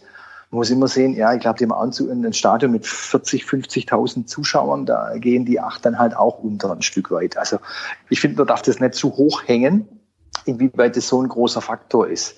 Ähm, zumal man ja dann auch gesehen hat, ähm, wenn man die Spiele in der zweiten Liga verfolgt haben, also wir in erster Linie, ob jetzt da Zuschauer da waren oder nicht, war jetzt fürs Spiel an sich nicht so entscheidend. Also man hat ja eher gedacht, da setzen sich dann Vereine wie äh, der HSV oder VfB durch. Die Qualität mhm. macht es dann. Es gibt keine äußeren Faktoren mehr hat ja nicht ganz so, ähm, ist ja nicht ganz so eingetreten. Ne? Hat, hat nicht wirklich hingehauen, genau, ja. Genau. Also von daher müssen wir uns damit auseinandersetzen, dass es halt bei, keine Ahnung, in Stuttgart eben keine Zuschauer gibt, aber bei Union Berlin eben viereinhalb oder sechstausend oder sowas. Ja. Ähm, Äh, jetzt kann man fragen, ist das Wettbewerbsverzerrung? Ist das, äh, hat man da noch die Gleichheit? Ey, das finde ich jetzt ähm, schwierig, schwierig ähm, festzumachen. Da müssten wir jetzt wahrscheinlich die Spieler dann nach zwei, drei Spielen fragen und sagen, ihr habt vor siebeneinhalbtausend Zuschauer gespielt, war jetzt was anderes? Hat euch das beeinflusst? Ich glaube, dass es nicht so ein Faktor ist. Der Faktor wäre halt bei Union Berlin spielen, das Stadion ist voll. Das ist ein Faktor. Also, ähm, also wirklich richtig voll, voll, voll. Ähm, und die rufen Eisern und die andere Kurve ruft Union. Das finde ich, das kann schon eine Rolle spielen. Mhm. Aber jetzt so mit halblebigen Zuschauern habe ich da jetzt, also ehrlicherweise kein so, keine so großen Bedenken. Ich finde es halt nur jetzt äh, schwierig, dass ähm, jetzt in verschiedenen Bundesländern, in verschiedenen Städten eben verschiedene Regelungen äh, kommen, was mhm. aber total nachvollziehbar ist. Im im Osten Deutschlands sind die, äh, die Infektionszahlen halt deutlich niedriger. Also warum sollen die das nicht versuchen? Völlig okay, also nach bestimmten Regeln, während es jetzt vielleicht in Bayern und Baden-Württemberg die, die Zahlen schlechter sind und man eben das eben nicht zulassen kann mit Zuschauern. Also nachvollziehbar finde ich das, auch wenn es nicht gleich ist. Ich finde, es wird erst dann ein Faktor werden, ähm, wenn wir von Geisterspielen weggehen. Das heißt, hattest du, Lennart, am Anfang ähm, äh, der Aufnahme gesagt, was passiert denn, wenn sich ähm, Leute infizieren? Also was jetzt bei Vorbereitungsspielen wird halt das Spiel abgesagt, aber hey, was passiert denn? Also Dresden 2 kommt mhm. jetzt irgendwann. Und es ist nicht Dresden, sondern es ist Leipzig oder es ist Dortmund. Hey, begeben die sich auch so devot in ihre Rolle, so wie die Dresdner das gemacht haben? Oder wird dann wirklich auch von Wettbewerbsverzerrung gesprochen, was es ja faktisch bei Dresden war? Ja. Ähm, das wird mhm. spannend werden. Also äh, das ist das eine, dass es sowas gibt. Oder gibt es womöglich die Dinge, dass man sagt, da ist jetzt halt einer krank und der wird separiert und der hat auch mit niemandem Kontakt gehabt übrigens. Gell? Keine Kontaktperson eins oder zwei. Nee, nee, nee, nee, nee, das ist alles okay. Mhm. Das spielt gar keine Rolle. Ne? Also damit, da, da, da lohnt sich dann vielleicht genau hinzuschauen, wie weit was unter den Teppich gekehrt wird. Ja. Aber das fände ich jetzt wirklich spannend. Jetzt äh, die, die, die, die Zahlen oder die, die Meldungen mehren sich ja. Ist, Neymar ist ähm, äh, infiziert. Ich glaube, Mbappé ist infiziert. Mhm, ja. Also es ist ja nicht so, dass man sagt, naja, da passiert nichts. Also mhm. ich fand es ja super interessant. In erster und zweiter Liga außer Dresden ist nichts passiert. Also dem Gesetz der Wahrscheinlichkeit nach muss man sagen, wow, das ist echt gut gelaufen, dass also kein zweiter Verein so gebeutelt wurde wie Dresden. Das ist ja. spannend, inwieweit das ähm, läuft, inwieweit es Spielverschiebungen gibt. Jetzt haben wir es nur, ist nicht mehr ganz so schlimm, wie die Restsaison zu spielen, wo du halt in acht Wochen, sechs Wochen alle Spiele reinkriegen musst. Aber ich finde, das kann eine große Diskussion werden bei relevanten äh, Clubs, eben nicht, nicht, nicht bei ähm, bei, ich mache mal Mainz oder sowas, womöglich da der Aufschrei nicht so groß. Aber hey, Dortmund, wenn Dortmund sowas passiert, da bin ich mal gespannt, was der Herr Wanzel sagt. Ja. Oh. Ja, ich will, nicht, will nicht über Bayern München sprechen. Also das ist ja eh, dann holt man ja schnell die Keule raus. Aber mhm. jetzt, oder, äh, oder auch Leipzig, ey, da kommt gleich so das große Feindbild. Will ich gar nicht rausholen, sondern einfach nur ein Verein, der wirklich gut gut äh, gesettelt ist, auch Schalke, ne? das wäre jetzt jemand, wo man sagt, ey, Gladbach, genau, Gladbach, genau. Und die Champions League, die also wirklich auch viele, viele Termine noch haben. Wie wird der Herr Eberl wohl reagieren? Wird er, wird, wird, wird er so devot reagieren wie der mhm. äh, Dresdner Manager, ähm, Rolf Minge heißt er, glaube ich. Das, ist, wird, das wird spannend werden. Ja. Ju, gut, ich würde sagen, dann haben wir äh, eigentlich ähm, die, die Vorbereitung und den Kader und auch den Ausblick auf die Saison äh, ganz gut besprochen. Es sei denn, ihr habt noch was, was ihr jetzt loswerden wollt. Ja, unbedingt. Wir müssen alle drei sagen, äh, wo der VfB abschneidet. ist ja klar, oder? okay, ich sag ähm, Platz 14. Okay. Auch Platz 14. Dann sage ich 12. Uh. Alles klar, gut. Wir laden dich dann nach der Saison nochmal ein und dann gucken wir. Ja. Äh, Gerne. Ob wir, ob, wir, ob wir recht hatten. Ja, das war halt mal im Hinterkopf. Ja. Ähm, super. Dann sind wir mit unserer Saisonvorschau auch am, schon am Ende. Die nächste Folge kommt aber schon bald, denn der VfB spielte jetzt am Wochenende schon bei Hansa Rostock mal wieder. Ne? Nichts Neues in der ersten Pokalrunde. Äh, danach werden wir dann ähm, aufnehmen. Natürlich wieder mit einem äh, Gast äh, vom, vom Gegner von Hansa Rostock, aber auch natürlich mit einem VfB-Fan. Ähm, und auch generell wollen wir das in dieser Saison ein bisschen ausbauen, dass wir VfB-Fans äh, auch zu Gast haben. Wir werden mit Sicherheit auch mal den einen oder anderen ähm, Journalisten einladen. Aber vor allem wollen wir euch im Podcast dabei haben. Deswegen nochmal der Aufruf an euch. Wenn ihr Lust habt, mit uns über den VfB zu reden, meldet euch einfach bei uns. Ihr braucht, äh, der Andreas kann es bestätigen, nicht viel außer einem Skype-Account und irgendeinem Art von Ja. Kopfhörer oder Head Headset. Äh, Ja. Und dann seid ihr dabei. Äh, meldet euch einfach, schreibt eine E-Mail an Podcast rund um den Brustring oder ähm, kontaktiert uns aber auf den üblichen Kanälen. Äh, die kennt ihr, wer sie noch nicht kennt. Das ist Facebook, Twitter, Instagram. Ihr könnt uns auch auf YouTube unter die Folge kommentieren oder ähm, ähm, ja, ich glaube, das war sogar. Und E-Mail halt, genau. Oder kommentiert auf dem Blog. Ähm, genau, dann freuen wir uns, wenn wir dieses, diese Saison auch mehr VfB Fanstimmen hören und natürlich auch gerne Frauen, äh, weil die auch, die sind in unserem Podcast häufig noch unterrepräsentiert. Man sieht es auch wieder in dieser Folge. Äh, wir sind hier wieder drei Männer, die sich über Fußball unterhalten. Also ähm, weibliche VfB-Fans äh, meldet euch auch gerne, ähm, damit wir auch äh, die Frauen, den Frauenanteil in unseren Folgen ein bisschen ähm, hochbringen. Genau. Ähm, ihr könnt uns auch finanziell unterstützen, äh, wenn ihr wollt. Da haben wir Möglichkeiten auf Patreon und auf, äh, PayPal. Da könnt ihr auch einfach uns auf unsere Seite gehen äh, und auf rund um den Brustring unterstützen. Da findet ihr alle Hinweise darauf. Äh, das hilft uns einfach so ein bisschen, das Ganze im Laufen zu halten und den Podcast auch weiterzuentwickeln. Und wenn ihr uns nicht finanziell unterstützen könnt oder wollt, dann könnt ihr uns auch ideell unterstützen. Ich habe heute den ganzen, ganzen Tag nach diesem Wort gesucht. Genau, ideelle Unterstützung. Ähm, nämlich entweder indem ihr einfach weiter sagt, dass es uns gibt, oder indem ihr eine Rezension, äh, eine Rezension bei Apple Podcasts da lasst für uns und äh, für uns mit fünf Sternen bewertet. Das hilft anderen VfB-Fans äh, besser uns zu finden. Genau. Äh, letzter Hinweis noch. Ähm, wir hatten ja in der letzten Saison schon ganz viele Spenden. Äh, jetzt, ähm, wir haben es auch schon kurz angesprochen, ähm, der Adblock Cannstatt äh, auf Twitter hat ja ähm, ein, äh, ich weiß, glaube ich, GoFundMe ähm, gestartet, um äh, Messi zum VfB zu lotsen. Das hat, wie wir wissen, jetzt nicht geklappt, aber der geniale Kniff bei der ganzen Geschichte ist, dass das Geld, wenn es nicht äh, an Messi bzw. an den FC Barcelona überwiesen wird, an äh, Viva Con Aqua geht. Äh, und ich glaube, das läuft auch noch weiter. Ich bin mir nicht ganz sicher. Ähm, ich glaube, es läuft noch weiter. Äh, ich packe den Link auch nochmal in die Show Notes. Das heißt, wenn ihr trotzdem, obwohl Messi sich schon für den Verbleib in Barcelona entschieden hat, trotzdem noch für Viva Con Aqua spenden wollt, dann könnt ihr das weiter tun. Äh, den Link, äh, wie gesagt, packe ich in die Show Notes. Gut, dann ähm, danke ich erstmal dir, Andreas, dass du dir heute Abend Zeit genommen hast, nochmal mit uns äh, auf die kommende Saison zu blicken. Ja, vielen Dank. Vielen Dank. Es hat Spaß gemacht. Ich würde noch eins kurz loswerden wollen. Ich habe jetzt ge- gewartet, bis du mal Luft holst, damit ich reingrätschen kann.